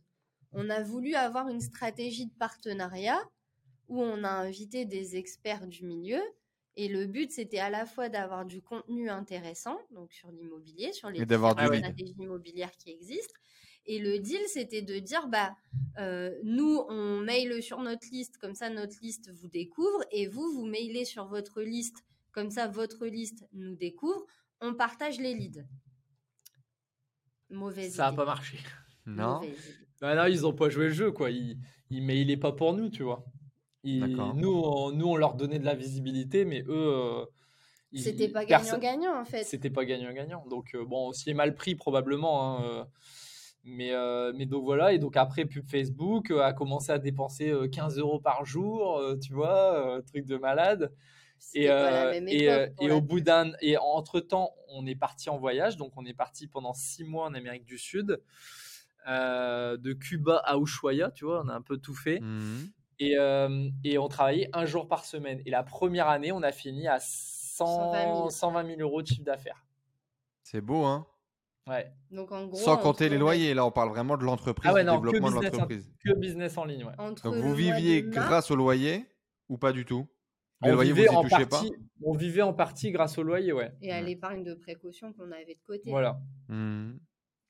Donc euh, voilà. Ça fait quoi de pouvoir partir à l'autre bout du monde, kiffer, voyager euh? Ah, c'était flippant, euh, c'était flippant. Ah bon, c'est c'est ça. Flippant, excitant. Bah, c'était notre lune de miel, alors j'espère que c'était quand même excitant avant d'être flippant. À toi, tu m'excites, mais. ah, ça y est, ça tourne mal. Si vous êtes encore connecté au bout d'une heure 25, vous pourrez mettre dans les commentaires Toi, tu m'excites. Donc, euh, non, ouais, non, c'était quand même flippant parce qu'il y avait tellement de choses à faire. La formation n'était pas sortie, quoi. Si. Elle- enfin, Ah, donc vous partez en voyage et en même temps vous bossez. Non, non, Non. c'était fait. La formation était sortie. On avait réussi à finir euh, on a, tout co- juste. on quoi. a commencé à vendre mi-mars. Mhm. 21 juin, on partait en voyage pour 6 mois. Toi, tu te souviens des dates, toi, Ouais, truc de donc il fallait qu'entre mi-mars et 21 juin, toute la formation soit tournée. Là, on a bossé comme des Chinois. Moi, je, enfin, moi personnellement, je bossais comme un Chinois, quoi, pour sortir. euh, tous les semaines, en fait, on était en live avec les élèves et il fallait sortir le nouveau module toutes les semaines, quoi. Un module toutes les semaines. Mais nous, en fait, euh, Moi, j'étais encore salarié en plus. Manu était encore salarié. On est, moi, j'étais ultra perfectionniste. Je voulais rien oublier. Je voulais que ce soit la meilleure formation du monde. Donc, euh, tout ce que j'avais appris, je le reprenais pour être sûr qu'il manquait pas un conseil et tout. Euh, donc voilà. Moi, je lisais le PowerPoint euh, au boulot euh, pendant la semaine et pour être capable Pour de... corriger mes fautes, parce que pour je fais beaucoup de corriger fautes. les fautes et pour être capable de tourner le mardi soir, parce que tous les mardis soirs, on donnait rendez-vous à nos élèves. Première heure, on tournait le cours qu'on avait préparé. Et Mhm. ensuite, le deal, c'était qu'on restait en live avec eux pour répondre à toutes leurs questions. Ça, c'est l'expérience client des premiers clients, qui sont toujours les clients bah, avec qui Ouais, tu as une, clients une cœur, quoi. particulière. Carrément. Ouais. Mhm. On se souvient de tous. Et donc, du coup, ils étaient 30. Première fournée, 30 personnes. Ouais, première fournée 30. Qu'est-ce que ça amène comme dimension? Parce que là, du coup, il y a les revenus. Donc, toi, tu quittes, euh, Simon, ton job avant même les revenus euh, du business. Avant le lancement. Ouais. Ouais. C'est prévu que Manu va quitter ou Manu va quitter si le business marche? Non, c'est prévu. C'est prévu. Dans tous On les a cas- brûlé le bateau, on a brûlé le bateau là. Parce que dans tous les cas, il y a le chômage et dans tous les cas, on a du temps devant nous. C'est quoi le plan? C'est ça. Il y a le chômage déjà, il y a, l'immobilier, il y a l'immobilier, il y a le rêve aussi de partir en voyage, en road trip, euh, voilà, euh, qui quand même euh, nous fait rêver depuis plusieurs années. Euh, voilà quoi. Et on se dit, je me souviens, moi, à cette époque-là, je me dis, je me donne un an pour voir est-ce que ça me plaît, euh, est-ce que ça marche et est-ce que ça me plaît d'être entrepreneur. Et si ça marche pas, bah, je reviens et je retrouve un, un boulot salarié en RH euh, comme je faisais avant. Moi pareil, Mhm. plan B, si ça marche pas, bah, j'aurais appris l'espagnol et du coup je pourrais revenir et euh, je saurais parler une langue en plus. Apprendre et tout. l'espagnol, ouais. Au T'as bout vu de- son niveau Il ne parle toujours pas espagnol aujourd'hui. je Voilà, parce qu'en fait, ça, le, le business a décollé, donc je dis, bah, c'est bon, j'en ai rien à foutre. C'est bon, bah les couilles. Je parle un petit peu espagnol, je comprends.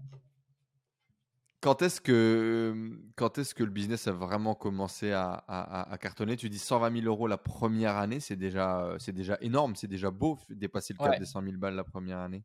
Ouais, non, bah, euh, c'est assez rapidement, je me souviendrai plus trop des dates, mais, euh, mais euh, quand même, euh, les derniers mois, on a dû faire euh, les derniers mois de décembre, tout ça, on devait être à 30 000 par mois, quoi.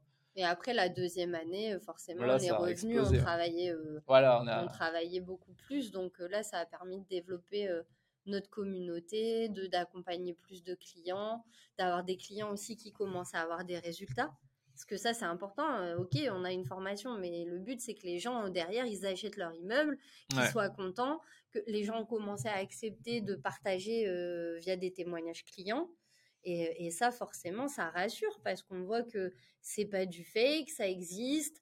euh, On ça n'est pas donne- les seuls à le faire, ça, ça fonctionne. donne des résultats et, c'est- et c'est euh, c'est l'effet boule de neige en fait. C'est quoi la, la- la satisfaction quand tu te lances dans le projet Info Pro comme ça et que ça marche? Qu'est-ce que tu ressens? Qu'est-ce qui te fait le plus kiffer? Bah, ce qui fait kiffer, c'est les, les messages des, des clients qui disent Waouh, c'est trop bien, merci, vous avez changé ma vie. Euh, ce qui fait kiffer, c'est de construire toutes ses mains et de et d'arriver à, à ce que ça fonctionne, sachant que tu as galéré pendant six ans avant euh, et que ça n'a jamais rien donné.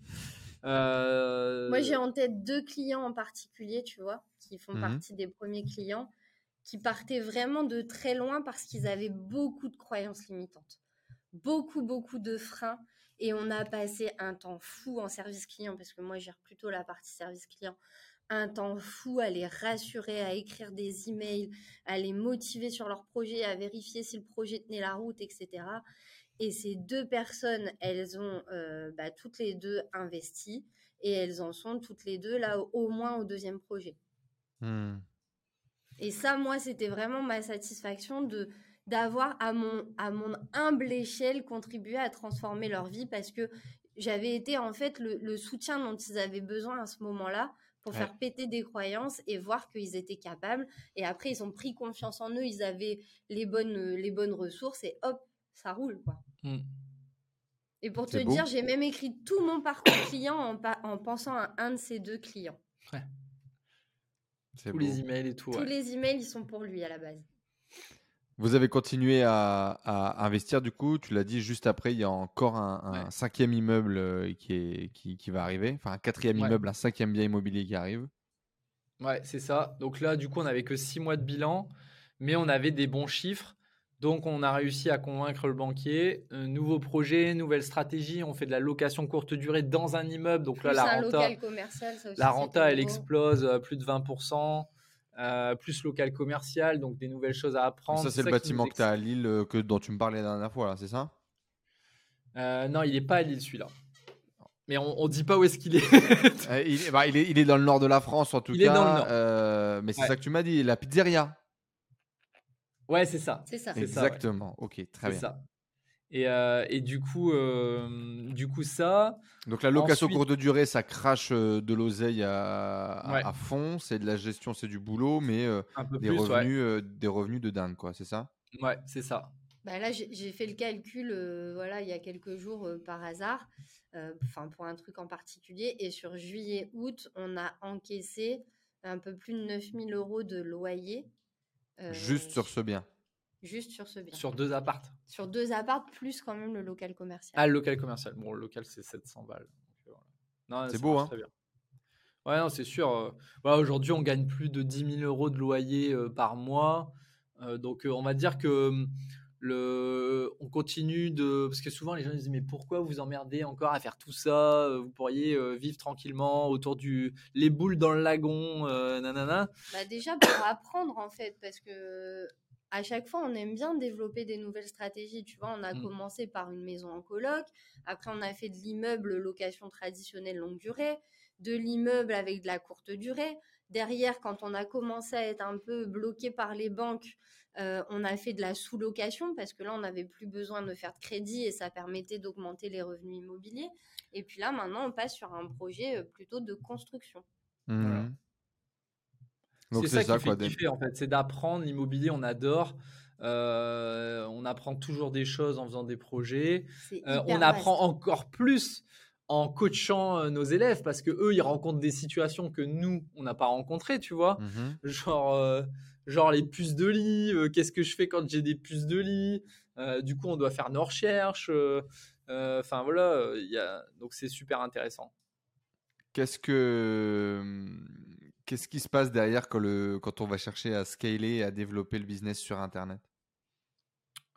Tu le dis, tu commences à mettre 15 euros de publicité. Tu es monté Ouais. jusqu'à combien en dépenses par jour? Et qu'est-ce qui se passe dans le développement de cette activité du coup? Bah le... Alors, on, on, aime- on donne pas nos chiffres, nous, euh, aujourd'hui. On a quand même donné un chiffre là, la première année, mais c'est clair qu'après, ça, ça, ça, c'est monté euh, encore plus fort. Mais. euh, Un volume de dépenses publicitaires? Oh, ouais. juste Bah, pour, juste elles te donner le. d'avoir une idée de ton chiffre, hein, donc euh, on communique pas sur le Donne, montant. donne euh, Non, mais on, on, on, on pousse pour le vertige, pour le, pour le côté. Parce que là, je pense que pour le coup, tu as dû te faire peur. Vous vous êtes fait peur parce que je sais que le fait Ouais, de ouais. dépenser pour acquérir des clients, c'est un mécanisme qui est quand même très particulier, qui est vraiment lié à Internet. Ouais. Comment est-ce que ça va se passer? Comment est-ce que vous allez apprendre ça? Et quand est-ce que vous allez vous faire peur Alors, si tu préfères? Ça, ça se fait, ça se fait euh, incrémentalement, donc euh, petit à petit, mais euh, ça fait pas si peur que ça parce qu'en fait, on a un tunnel de vente qui est très court et du coup, je mets un euro aujourd'hui, je le récupère au plus tard demain. Donc en fait, euh, et si je vois que ça ne marche pas comme ça devrait, je peux toujours couper mes dépenses publicitaires. Donc en final, tu te fais pas si peur que ça. En fait, tu le fais parce que tu peux le faire et parce que ça marche. Et donc tu montes, tu montes, tu montes à, des montants euh, auxquels j'aurais jamais cru possible que c'est, j'aurais jamais cru pouvoir gagner autant d'argent euh, euh, dans ma vie, quoi. Ça a été un déclic aussi, ça, d'un point de vue mindset. Générer autant d'argent grâce à la publicité. Plus peut-être que les premiers loyers ou pas? Bah un déclic, euh, un Parce déclic. que ça a un permis déclic. d'amener votre boîte quand même à un autre niveau, etc. Machin, vous amenez euh, Bah enfin, en c'est fait, ouais, plus de revenus que vous avez jamais vu.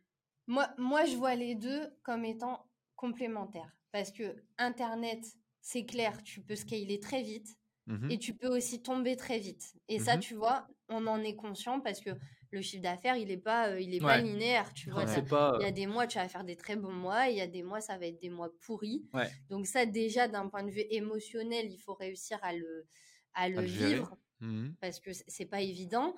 Et puis, euh, et puis Internet, tout, enfin, tout va vite, quoi. C'est-à-dire que là, vous parliez de la pub, bah, la pub aujourd'hui, c'est plus du tout la même chose que la pub il y a deux ans. Le, ça, ça n'a plus rien à voir. Donc c'est Alors que l'immobilier, l'immobilier, c'est beaucoup plus stable dans le temps.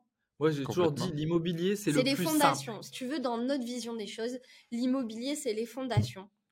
Le Et- reste c'est du Et bonus. au-dessus, après, c'est du bonus. Tu construis ta maison, voilà, jusqu'à aller au toit. Mais le pilier, ça reste quand même l'immobilier parce que c'est stable, c'est matériel, euh, enfin, c'est, tu vois, c'est, concret, quoi. Et, mmh et ça prépare aussi l'avenir. D'accord, donc pas de, pas de gros déclic particulier sur les revenus que vous allez générer grâce au business web, quoi.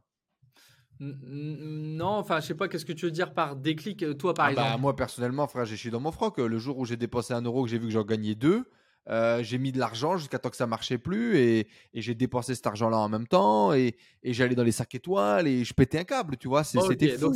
C'est ce jeu de loterie, ce jeu de loterie de rien que le concept d'acheter un client. Moi, je trouve ça fou. Comment est-ce que c'est possible d'acheter un client? Ben oui, tu vas dépenser de l'argent et tu vas acheter un client. Alors, tu n'achètes pas un client, tu, investis. dans un client. Très important. Mais, mais, mais le concept est fou, tu vois. Moi, c'était une vraie révolution dans la façon de faire du, du, du, business. Euh, j'étais un peu old school parce que j'avais pas mal de gens que j'étudiais depuis longtemps.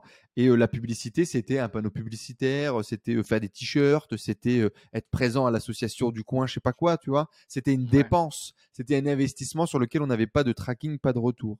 À partir du moment où tu mets un bal et il te dit que ton coût par achat, il est à 5 balles ou ton coût par lead, il est à 3 balles et que tu es capable de calculer que sur 100 leads, tu fais euh, deux ventes, etc. etc. là, je, waouh, c'est quoi cette façon de faire du business, tu vois?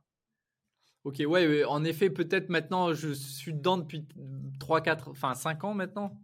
Euh, la, boîte, elle a des dates de 2018, donc euh, ça fait 5 ans qu'on fait ça. Peut-être que je suis dedans et du coup, je me souviens plus qu'il y a eu un effet waouh. Mais, mais par contre, je reviens sur un truc que tu dis, c'est le côté lifestyle. Mmh. Nous, on n'est pas on n'est pas bling bling. Donc on a gagné beaucoup d'argent, on s'est fait plaisir en achetant une belle maison euh, dans le sud de la France. On est allé une fois dans un 5 étoiles. On est été une fois dans un, dans un palace, c'est pas un 5 étoiles. Dans un palace au Crillon, voilà. Mais on a gardé des. Enfin voilà, justement, quand on parlait tout à l'heure, tu parlais de garder, euh, de se séparer de sa famille. Nous, dans notre famille, les gens ne gagnent pas ce que l'on gagne. Et c'est bien de, de garder des gens qui euh, gagnent 2000 euh, balles par mois, tu vois. Et déjà, 2000 balles, pour certains, c'est beaucoup.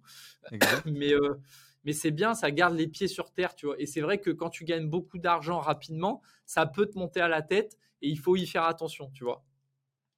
Et donc, typiquement, vous avez fait attention en gardant beaucoup de trésors d'avance, en gardant une vision long terme. En immobilier. Et en investissant dans l'immobilier, au travers de notre résidence principale, on a acheté, on a mis beaucoup d'apports, on a fait euh, beaucoup ouais, votre objectif, c'est de rembourser le plus rapidement possible la maison, typiquement. Tout à fait. Ouais. Hmm. Donc, euh, vous avez foutu une grosse partie de votre cash dedans, quoi. C'est ça. Ah bah bien sûr. ça, évite ça, évite, ça évite d'acheter des futilités, quoi. Bon, bon père de famille, on a sécurisé notre toit euh, sur la tête. après, tu plus. En fait, ça, c'est un conseil qu'Olivier m'a dit. Olivier Seban. Olivier Seban paye-toi ta maison parce qu'après, tu n'auras plus qu'à bouffer. Et bouffer, ça coûte pas cher. Donc, dès que tu as D'un point de vue stress et d'un point de vue peur, c'est vrai que c'est. Voilà. Tu, une fois que tu as ta maison, on peut plus te virer. Euh, t'as plus qu'à bouffer quoi et bouffer euh, c'est pas cher donc euh, tu peux même potentiellement euh, une fois que tu as ta maison tu la mets en location tu vas vivre en Thaïlande et tu bouffes pour t'en sais quelque chose tu bouffes pour vraiment pas cher 2 euros par jour quoi d'un point de vue patrimonial, quand vous avez commencé à, accumuler comme ça les, immeubles, déjà au quatrième immeuble, votre patrimoine à crédit doit quasiment dépasser un million d'euros plus ou moins. Mmh Il y a un déclic là-dessus? Il se passe quelque chose?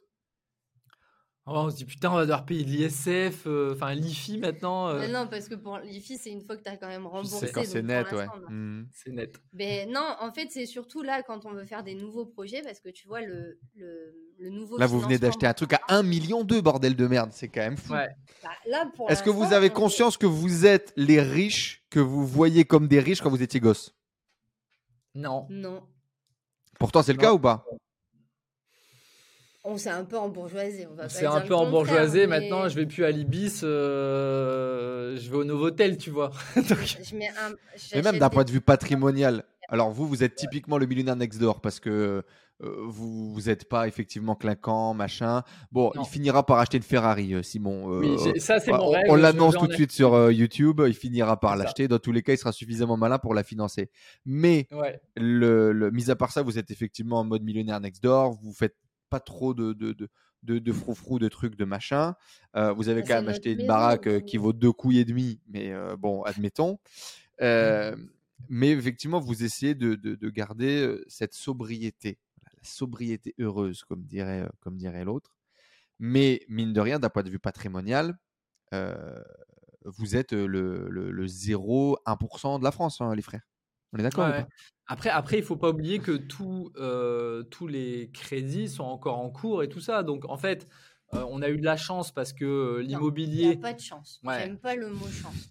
Trouve un Non. le, le prix, Manu a le dit prix de non. l'immobilier, le prix de l'immobilier pour l'instant n'a fait que monter depuis 2015. Donc, en effet, on a acheté une maison à 120 000 euros. Aujourd'hui, elle en vaut 250 000, tu vois. Elle a doublé. mais même sans parler de, de, de l'augmentation, ne serait-ce que si on prend uniquement la valeur patrimoniale auquel vous l'avez acheté, bah aujourd'hui Ouais. vous en avez à, à cinquième, j'ai même pas pris le cinquième dans le lot. Le cinquième il vaut quoi? Il vaut plus ou moins 200 000 euros aussi, c'est ça? Ouais, c'est ça. Ça commence à faire ouais, un peu je- d'argent je- quand même. j'ai pas les chiffres euh, là euh, exacts, mais en effet, oui, on a un patrimoine immobilier. Qui est à peu Qui, près un euh, million d'euros. sans la résidence principale. Sans la résidence Ouais. principale. Ouais. Donc, euh, mais après, euh, Mais c'est- Non, des ça représente-. En fait, c'est comme le chiffre d'affaires, ça veut rien dire quoi. Ouais, c'est ça. Ouais, non, euh, ça veut rien dire. C'est plus le. Moi, c'est plus la satisfaction de se dire, bah regarde, qu'est-ce qu'on a construit ces dix dernières années, tu vois? Et qu'est-ce qu'on a appris aussi ces dix dernières années? Parce qu'on a appris énormément de choses. Et tu vois, aujourd'hui, euh, bah, on a une petite fille, elle a trois ans, et c'est de se dire, bah qu'est-ce que qu'est-ce qu'on lui transmet? Quel rapport à l'argent, tu vois, parce que elle, Mhm. elle, elle, elle commence dans la Ouais. vie, euh, elle est déjà dans une villa avec piscine, tu vois. Et, Avec et une femme de ménage et tout ça. Et, Et, ouais, puis la maison chez papy, elle est petite du coup. Exactement, tu vois, t'étais confronté à des petites remarques comme ça. Alors, elle a trois ans, c'est, elle se rend pas compte. Et en plus, sur la maison de papy est petite, c'est parce qu'à la maternelle, ils sont en train de travailler sur petit, grand et tout. Mais, mais c'est de dire, bah, quelle valeur, enfin, qu'est-ce que je vais lui transmettre comme, comme valeur, Comme, comme rapport sur l'argent, comme rapport au travail.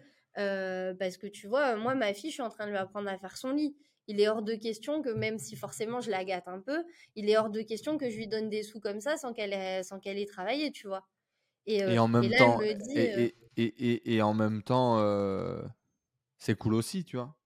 ouais, c'est cool, mais je veux pas en faire une parvenue, tu vois. Ça, c'est vraiment ma, ma, hum, mon inquiétude, parce que quand j'avais pas de thune, j'ai vu ceux qui avaient la thune des parents, comment ils se comportaient pour certains, et je veux pas que ma fille, ça soit ça, quoi.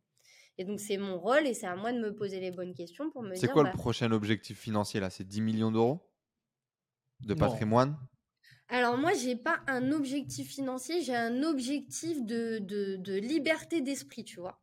Moi, Mhm. je veux bien avoir autant de sous qu'en ce moment avec moins d'emmerdes. Ça, Mm. ça me va bien. Parce que le, le, alors c'est quoi C'est les locations ou c'est le business qui génère des emmerdes pour toi? Bah, les deux, parce que au plus tu fais de choses, forcément, au plus tu compte d'aléas. Et il n'y a que 24 heures dans une journée. Donc, Mhm. euh, c'est c'est normal, en fait. C'est juste normal de rencontrer des aléas. En plus, on est en phase d'apprentissage. Quand tu es en phase d'apprentissage de nouvelles choses, bah, tu es un peu dans le dur parce que tu rencontres des, des nouvelles situations. Donc, euh, c'est juste normal. Mais moi, aujourd'hui, financièrement, ok, ça me fait plaisir d'avoir de l'argent et de continuer à développer le patrimoine, mais j'ai largement ce qu'il me faut pour vivre en fait. Toi, c'est la tranquillité maintenant que tu vas chercher, quoi. C'est la tranquillité, ouais, c'est d'avoir des choses qui. Faire, ce que, faire Qui- des projets qui te- qui t'excitent. Voilà, euh, des ch- ouais, euh, être un peu plus dans le j'ai envie de faire ça et pas. euh, Et moins ça, quoi. Ouais. Mm. Et toi, Simon? Euh, moi, veut sa j'ai- Ferrari. Moi, je veux, je veux ma Ferrari. Euh, moi, je- un des objectifs aujourd'hui, c'est d'être vraiment, euh, d'avoir 20 000 euros net par mois euh, avec l'immobilier sans quasiment rien faire. Tu vois, genre, je pourrais me permettre d'avoir un, un- un gestionnaire ou de mettre en agence euh, et de m'occuper vraiment de rien du tout. euh, et voilà, ça, ça. Donc d'avoir voilà. plus de biens délégués et d'avoir 20 000 euros de revenus nets par mois. C'est ça Ouais, c'est ça, c'est d'avoir une tranquillité d'esprit supérieure parce que je me suis embourgeoisé, donc les 5000 que je voulais à l'époque sont plus suffisants, tu vois. Ouais. Euh, ce qui est déjà très bien de gagner 20 000, 5000. t'es large. Mais hein. 20 000 euros, je veux être large en fait. Ouais, je ouais. veux être large. Simon, il a, tout, il a pas manqué, tu vois. Ouais, c'est là, c'est là, en fait où on voit le, le- le- 20 000 euros, frère, euh, pff, mes couilles, quoi, tu vois.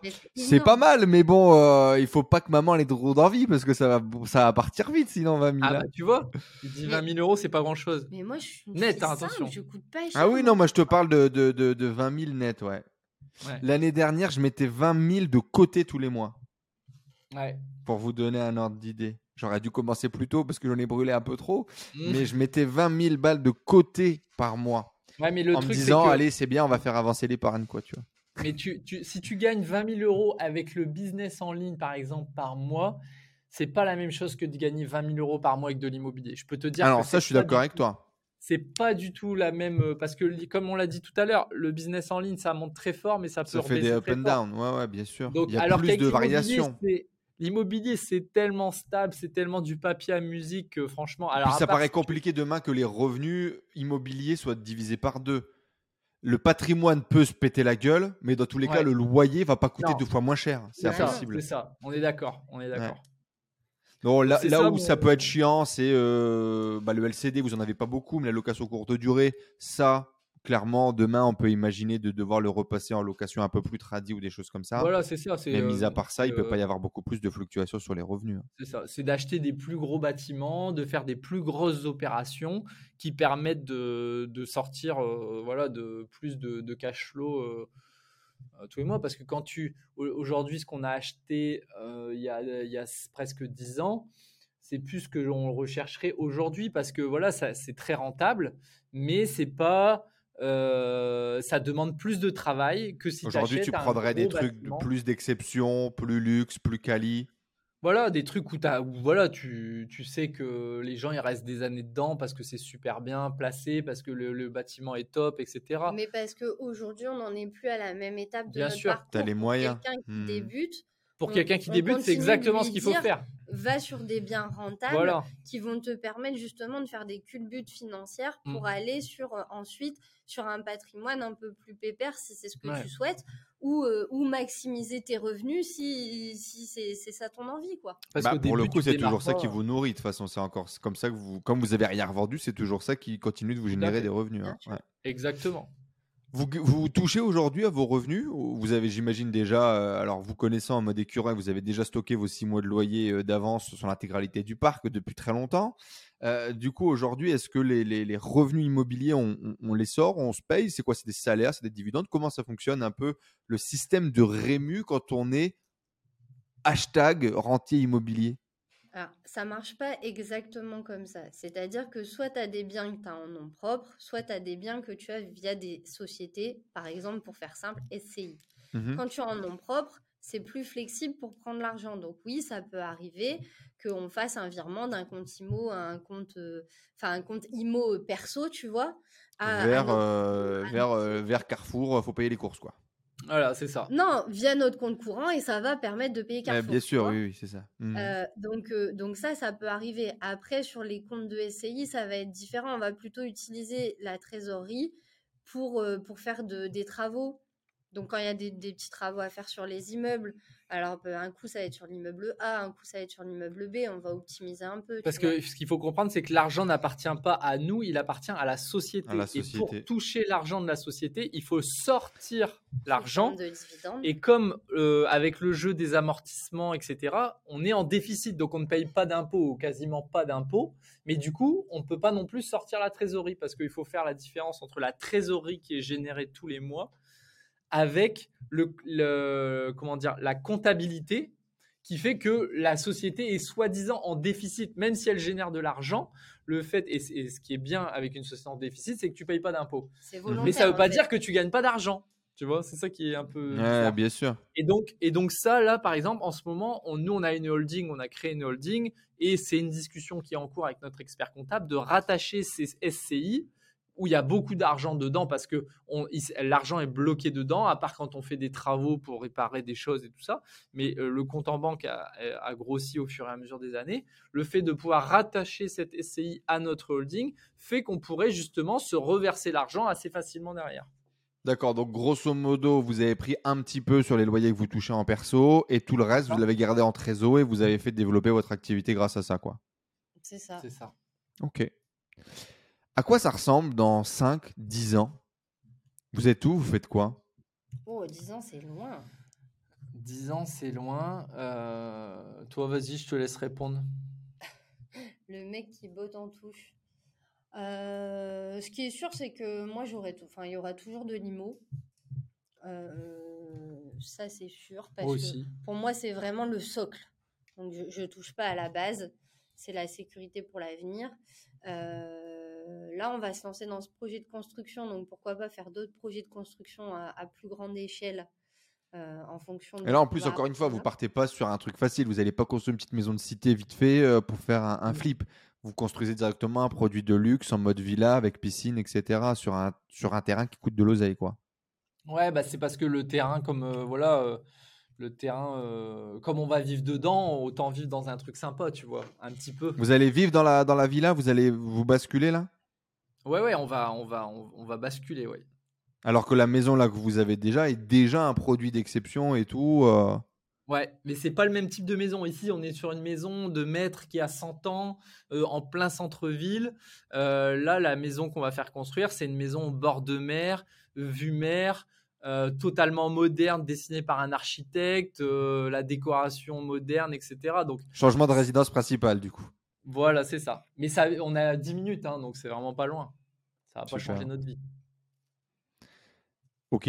Donc, du coup, de la, Donc, dans 10 promotion. ans, dans 10 ans, moi, ce que je vois, moi, ce qui m'excite, c'est de créer, c'est d'avoir des nouveaux projets, d'avoir des nouveaux business.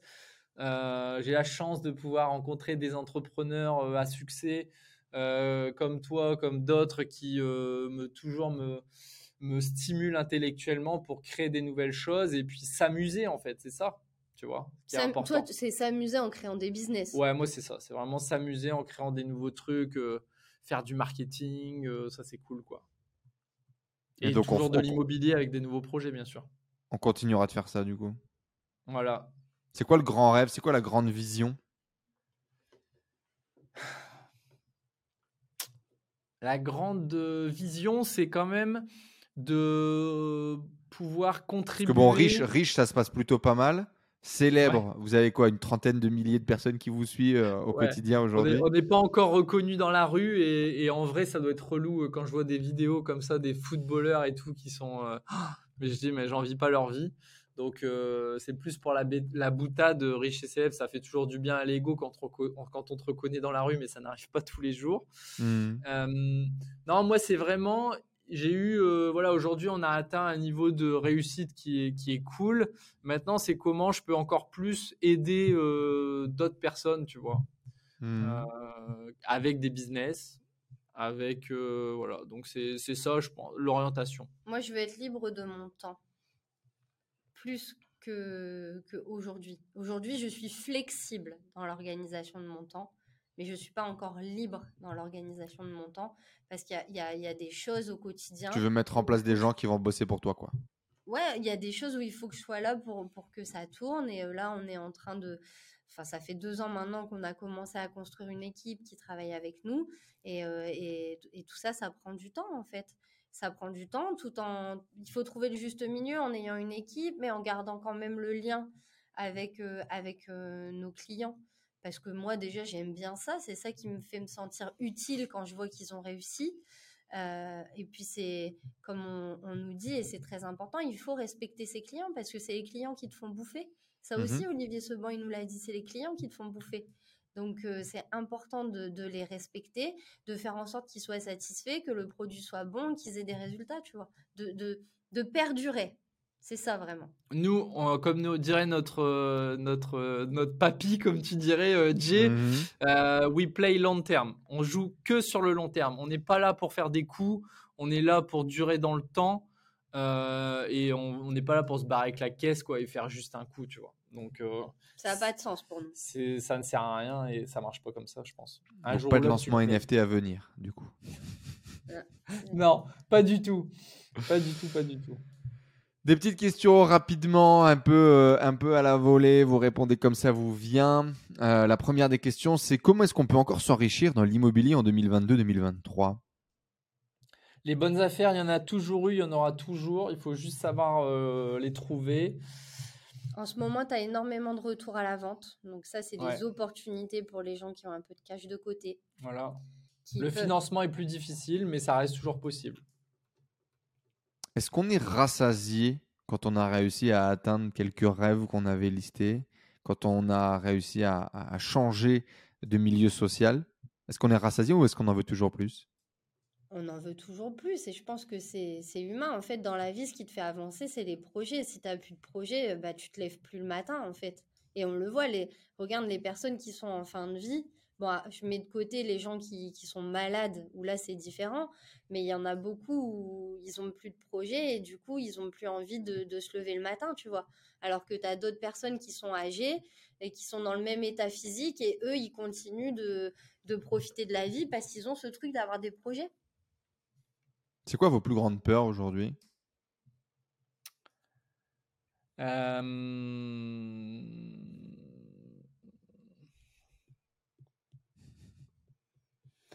Moi, je dirais une de mes peurs, c'est de... Parce que tu as toute cette croissance et toute cette réussite au niveau pro, mais après, il faut garder de la place pour le perso. Mmh et ça, c'est pas toujours facile de, de préserver notre couple, de préserver notre famille. Euh, parce que au plus on gère des trucs et au plus on gère, bah, comme je disais, des problèmes, c'est normal. Et il y a des moments où il faut réussir à couper euh, pour garder du temps pour soi et, de l'oxygène, en fait, pour sa, son couple et, et sa famille, en fait. Make sense? Simon? Ouais, non, c'est sûr que c'est travailler ensemble, c'est pas tous les jours facile. Euh, surtout travailler avec moi. Je suis pas, euh, je suis pas toujours un cadeau, mais euh, mais ouais, c'est important de ne pas oublier les basiques, c'est-à-dire ben il y a il y a le pro, il y a le perso, de savoir jongler avec les deux et de pas perdre le perso au profit du, du pro en fait. Du pro. Donc euh, on va dire la peur, elle est là. Il faut qu'on soit vigilant à maintenir cette flamme euh, dans notre couple. Moi, ce que je dirais à un entrepreneur euh, débutant, forcément, quand tu es entrepreneur débutant, le premier truc dont tu as envie, c'est de gagner de l'argent. Ta mhm. priorité, c'est gagner de l'argent, monter ton business. Mais il faut pas le faire à n'importe quel prix et à n'importe quelle condition. Il faut voir le long terme et il faut aussi trouver l'équilibre. Est-ce que ça va te rendre plus heureux? Parce que c'est super d'avoir plein de sous sur ton compte en banque, mais si t'es pas heureux, est-ce que tu as vraiment réussi ta vie, tu vois? Mais ça, je que c'est vraiment un conseil pour un débutant, ça, Manu? Mm. Ouais, c'est pour tout le monde et il faut le vivre en fait pour le comprendre parce que quand t'as pas. C'est ça que j'allais te dire. Est-ce que toi tu t'en rends pas compte aujourd'hui parce que tu as fait ton chemin? Mais bien sûr, je suis sûr et certain que le mec qui a pas de thune, qui galère, qui dit non mais attends, quand t'es blindé, mais c'est bon, il y a plus de problème, la vie est trop belle c'est pas grave. En fait, j'ai commencé par dire là, pour toi qui débute et qui n'a pas encore le niveau de revenu que tu veux, ta priorité, c'est tes revenus. et c'est OK. Mais garde ce petit truc que je viens de te dire dans un coin de ta tête pour plus tard quand tu auras réussi. Parce que tu verras qu'au moment où tu commenceras à faire du chiffre, tu voudras toujours du chiffre, du chiffre, du chiffre. et du chiffre, pourquoi Est-ce que ça te rend plus heureux? Donc, garde cette petite graine dans ta tête. Pour hmm. l'instant, c'est peut-être un peu trop tôt mais tu la ressortiras au bon moment pour te dire qu'est-ce que moi je veux, quel est mon équilibre? On s'est tous posé la question, en tout cas tous les, gens, tous les gens que je connais qui ont réussi à sortir un peu justement de leurs conditions sociales et gagner de l'oseille, effectivement sont revenus à un moment donné par la force, par la violence ou par l'amour euh, sur, les, sur les basiques, c'est sûr. Ah bah tiens, euh, ce moment euh, qui ne coûte rien avec ma famille, avec mes parents, avec mes enfants. Est-ce que c'est pas ça le bonheur? Tu viens? Parce que quand tu seras dans le dur et il y en aura des moments plus difficiles que d'autres, et eh ben ta famille elle sera toujours là, tu vois. Même si elle doit te faire des pâtes à bouffer, elle sera là. C'est une belle, euh, c'est une belle phrase de, de, de, conclusion, ça. Qu'est-ce que vous en pensez? Ouais. Moi, j'adore ce que dit Manu. elle, lui, elle lui met des gros coups de pied euh, en dessous de la table. Non, non, promis, je lui ai pas mis de coups de pied. Non. Discrètement. Euh, s'il y avait un conseil qui a vraiment eu un impact fou.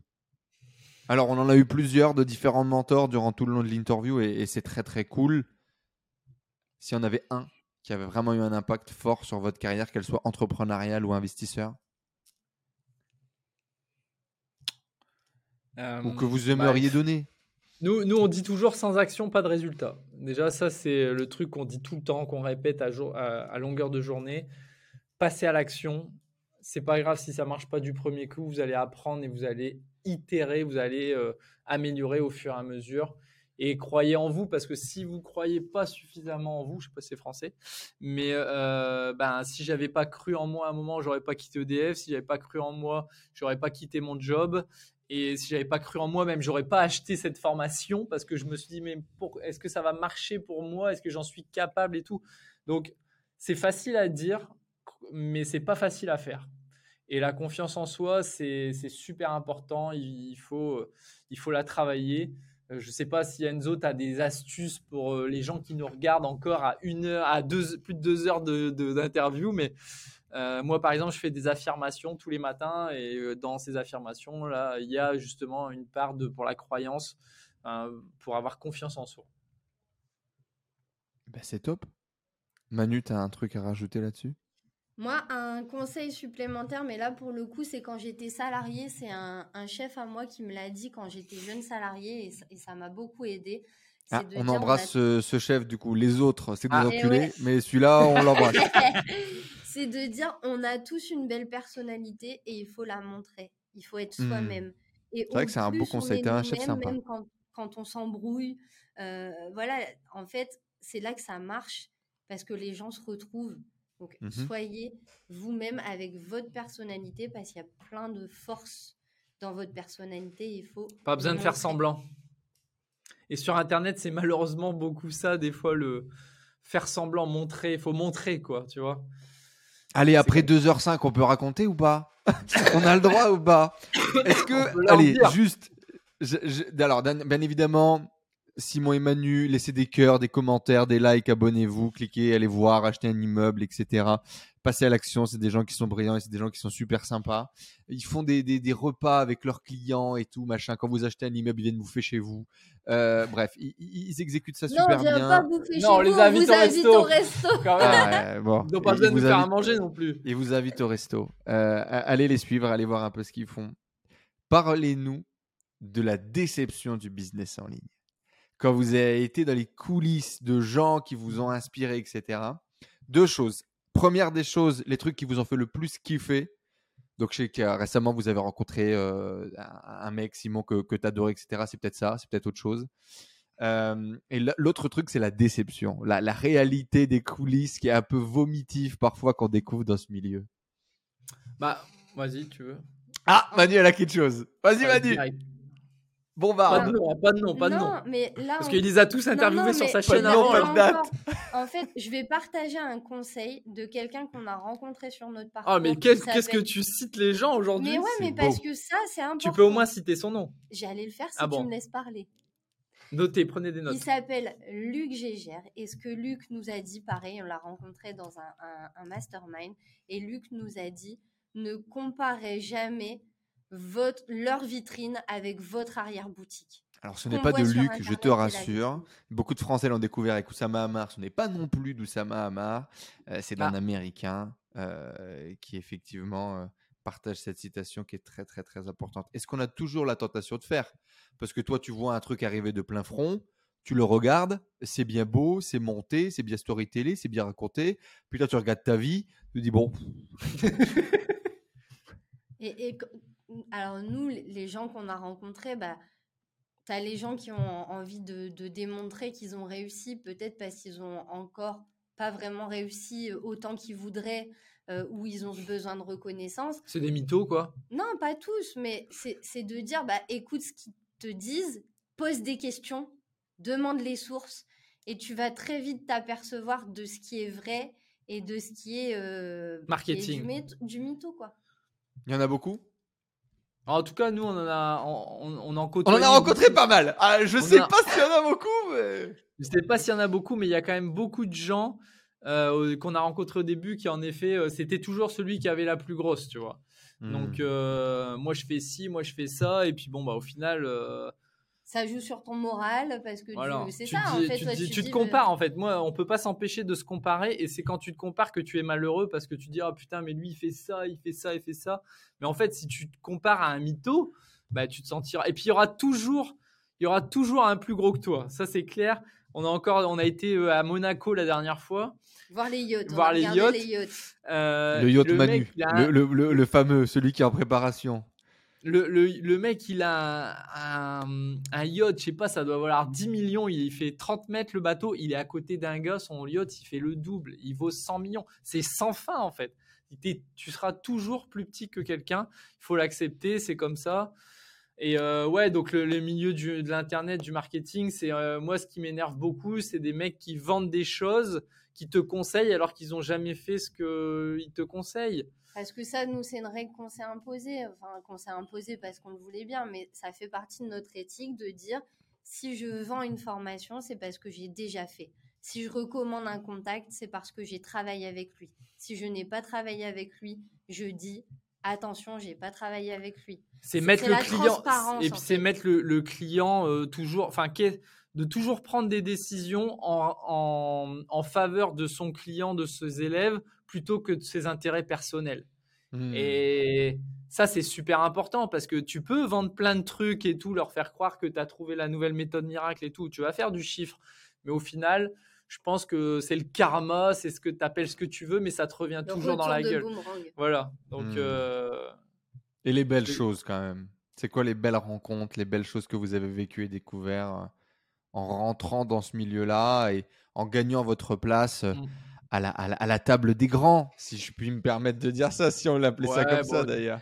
Je sais pas, je sais pas si on est à la table des grands, mais en tout cas, on a rencontré des gens super inspirants, des gens qui qui sont, qui sont brillants. Bah, regarde, par euh, exemple, toi, Enzo, quand on te voit, un des trucs qu'on adore chez toi, c'est ta capacité à connecter avec les gens et à créer du réseau. Mmh et ça, c'est. Et d'ailleurs, tu es dans mon prochain mastermind, hein, je te le dis. Ah, ah oui, il le sait même pas. Enzo, le roi du réseau, fera une intervention. on a déjà trouvé Enzo, euh, le roi si, S'il est d'accord, bien sûr, mais euh, comment euh, devenir un pro du réseau? Parce que dans l'immobilier, c'est super important de savoir connecter, de savoir. c'est un métier, c'est un métier humain. voilà. Et ça, enfin voilà, par exemple on, essaye de trouver dans chaque personne, parce que personne n'est parfait, ni nous ni les autres, on essaye de, de, regarder qu'est-ce qui est le, meilleur dans chaque personne. On a tous euh, des choses moins bien, mais on a tous surtout des, forces. Et donc dans chaque personne qu'on a rencontrée, même si voilà, sur ça, on n'était pas d'accord, on n'était pas aligné avec la manière dont il faisait, mais c'est pas grave, on voit qu'il a quand même une force, c'est cette force, et ça c'est beau, et on, essaye de, nous de se l'intégrer euh, ben à notre manière. On est bien? Ça me paraît bien. Qu'est-ce que vous en pensez? On la clôture ici? Allez. Bon Simon Manu, merci beaucoup d'être passé sur le podcast. Bien évidemment, pensez à laisser des likes, des commentaires, à vous abonner. Euh, si vous êtes sur iTunes et sur les plateformes de podcast, laissez un 5 étoiles et mettez-nous dans les commentaires de podcast. Laissez un 5 étoiles et mettez-nous dans les commentaires euh, Manu, tu m'excites. Voilà, mettez dans les commentaires. Manu, tu m'excites. Ça voudra dire que vous êtes resté jusqu'au bout et que vous êtes un vrai. Faites partie des vrais. Et puis passez à l'action, bien évidemment. Euh, donnez-vous l'opportunité. Euh, vous avez un exemple aujourd'hui à travers l'investissement, puis à travers le développement d'un business qu'on peut créer des choses se faire plus kiffer que dans un travail dans lequel on n'avait pas forcément l'opportunité de le faire, euh, de créer un avenir financier euh, différent, de se sécuriser aussi, vous l'avez compris, c'était un, des vrais leviers de, combat. Et puis de créer un patrimoine euh, fou, même si c'est fou ce qu'ils ont fait. Voilà, c'est fou. et là, bientôt, en reprenant une maison qui vaut un million de, si on fait juste un projet tous les deux ans à 1,5 million, euh, on va finir par avoir un patrimoine de 10 millions. Ça va se faire tout seul, hein, les loulous. Mécaniquement, euh, vous êtes arrivé aujourd'hui à une échelle où, mais ne serait-ce que, voilà, là, de faire un projet à 1 million 200 000 euros, c'est beau. C'est magnifique. À la construction, ça veut dire qu'il vaudra plus à la revente. Ben, J'espère bien, parce qu'effectivement, euh, un projet de construction, en fonction du terrain, si je dis pas de bêtises, vous avez bien cherché, vous avez bien snipé, euh, ça devra valoir peut-être 30, 40, 50% de plus, euh, même dès la finalisation de la maison potentiellement. Mmh. Inch'Allah, comme on dit, en Bretagne. Il y a un dernier truc que je veux dire juste avant, parce qu'on a cité un peu tous nos mentors. Il y en a un qu'on n'a pas cité et qui nous a beaucoup aidé, c'est Léandro aussi. Euh, Léandro Lozaïque, c'est un mec génial. tu vois, ça fait partie des belles rencontres euh, parce que c'est un mec vrai, c'est enfin voilà, c'est quelqu'un qui euh, on adore et qui est super brillant. Et lui, il va te dire quand ça marche bien et il va te dire quand c'est la merde. Parce qu'il y a beaucoup de gens qui vont vous dire ouais, ça cartonne et tout, mais par contre quand ça va pas, la personne, tout le monde euh, met un peu ça sous tout le, monde disparaît. Lui, il n'est pas du tout comme ça, donc voilà, je, je, voulais le citer parce que et le remercier. C'est quelqu'un d'important aussi dans notre parcours. Yes. Et vous avez aidé notamment à structurer, développer la partie organisme de formation, c'est ça? Ouais, c'est lui qui nous a permis de, de, savoir vraiment de passer un cap sur la partie webinaire, euh, comment faire des offres, euh, comment qui voilà qui donnent envie aux gens, comment euh, comment faire de la pub. Enfin voilà, ça a été un, on a fait partie de son mastermind qui malheureusement n'existe plus, il ne le fait plus à l'heure actuelle. À l'heure actuelle, mais peut-être qu'un jour il, y relancera. Ça mais ouais, c'est c'est un monstre du marketing. Et les, les gens ne s'en rendent pas compte en fait. Ils connaissent Léandro sous l'angle organisme de formation mais c'est qu'une toute petite facette de Léandro. Ouais. Super. Eh ben, on vous mettra les liens pour aller découvrir tous ces personnages qui ont été cités durant toute cette interview. Manu Simon, merci beaucoup d'être venu. Merci beaucoup de vous être ouvert et livré euh, derrière euh, cette caméra, derrière ce micro. Euh, très content en tout cas de vous être rencontré. On se l'est déjà dit, c'est une très belle rencontre mutuelle de cette année. et au plaisir de vous avoir à la maison pour aller manger. Yes. Gros bisous, à bientôt. Tous les liens dans la description. Merci. On se donne rendez-vous la semaine prochaine pour une prochaine interview d'entrepreneur qui crée l'impossible dans sa vie. Euh, abonne-toi, tout ça, tout ça. Et n'oublie pas le commentaire exclusif de cette interview. Manu, tu m'excites. Excuse-moi, Manu, je ne fais que citer les paroles de euh, Simon. Tu pourras l'engueuler. Bisous tout le monde. Bisous à vous deux et à bientôt. Ciao, ciao. Ciao.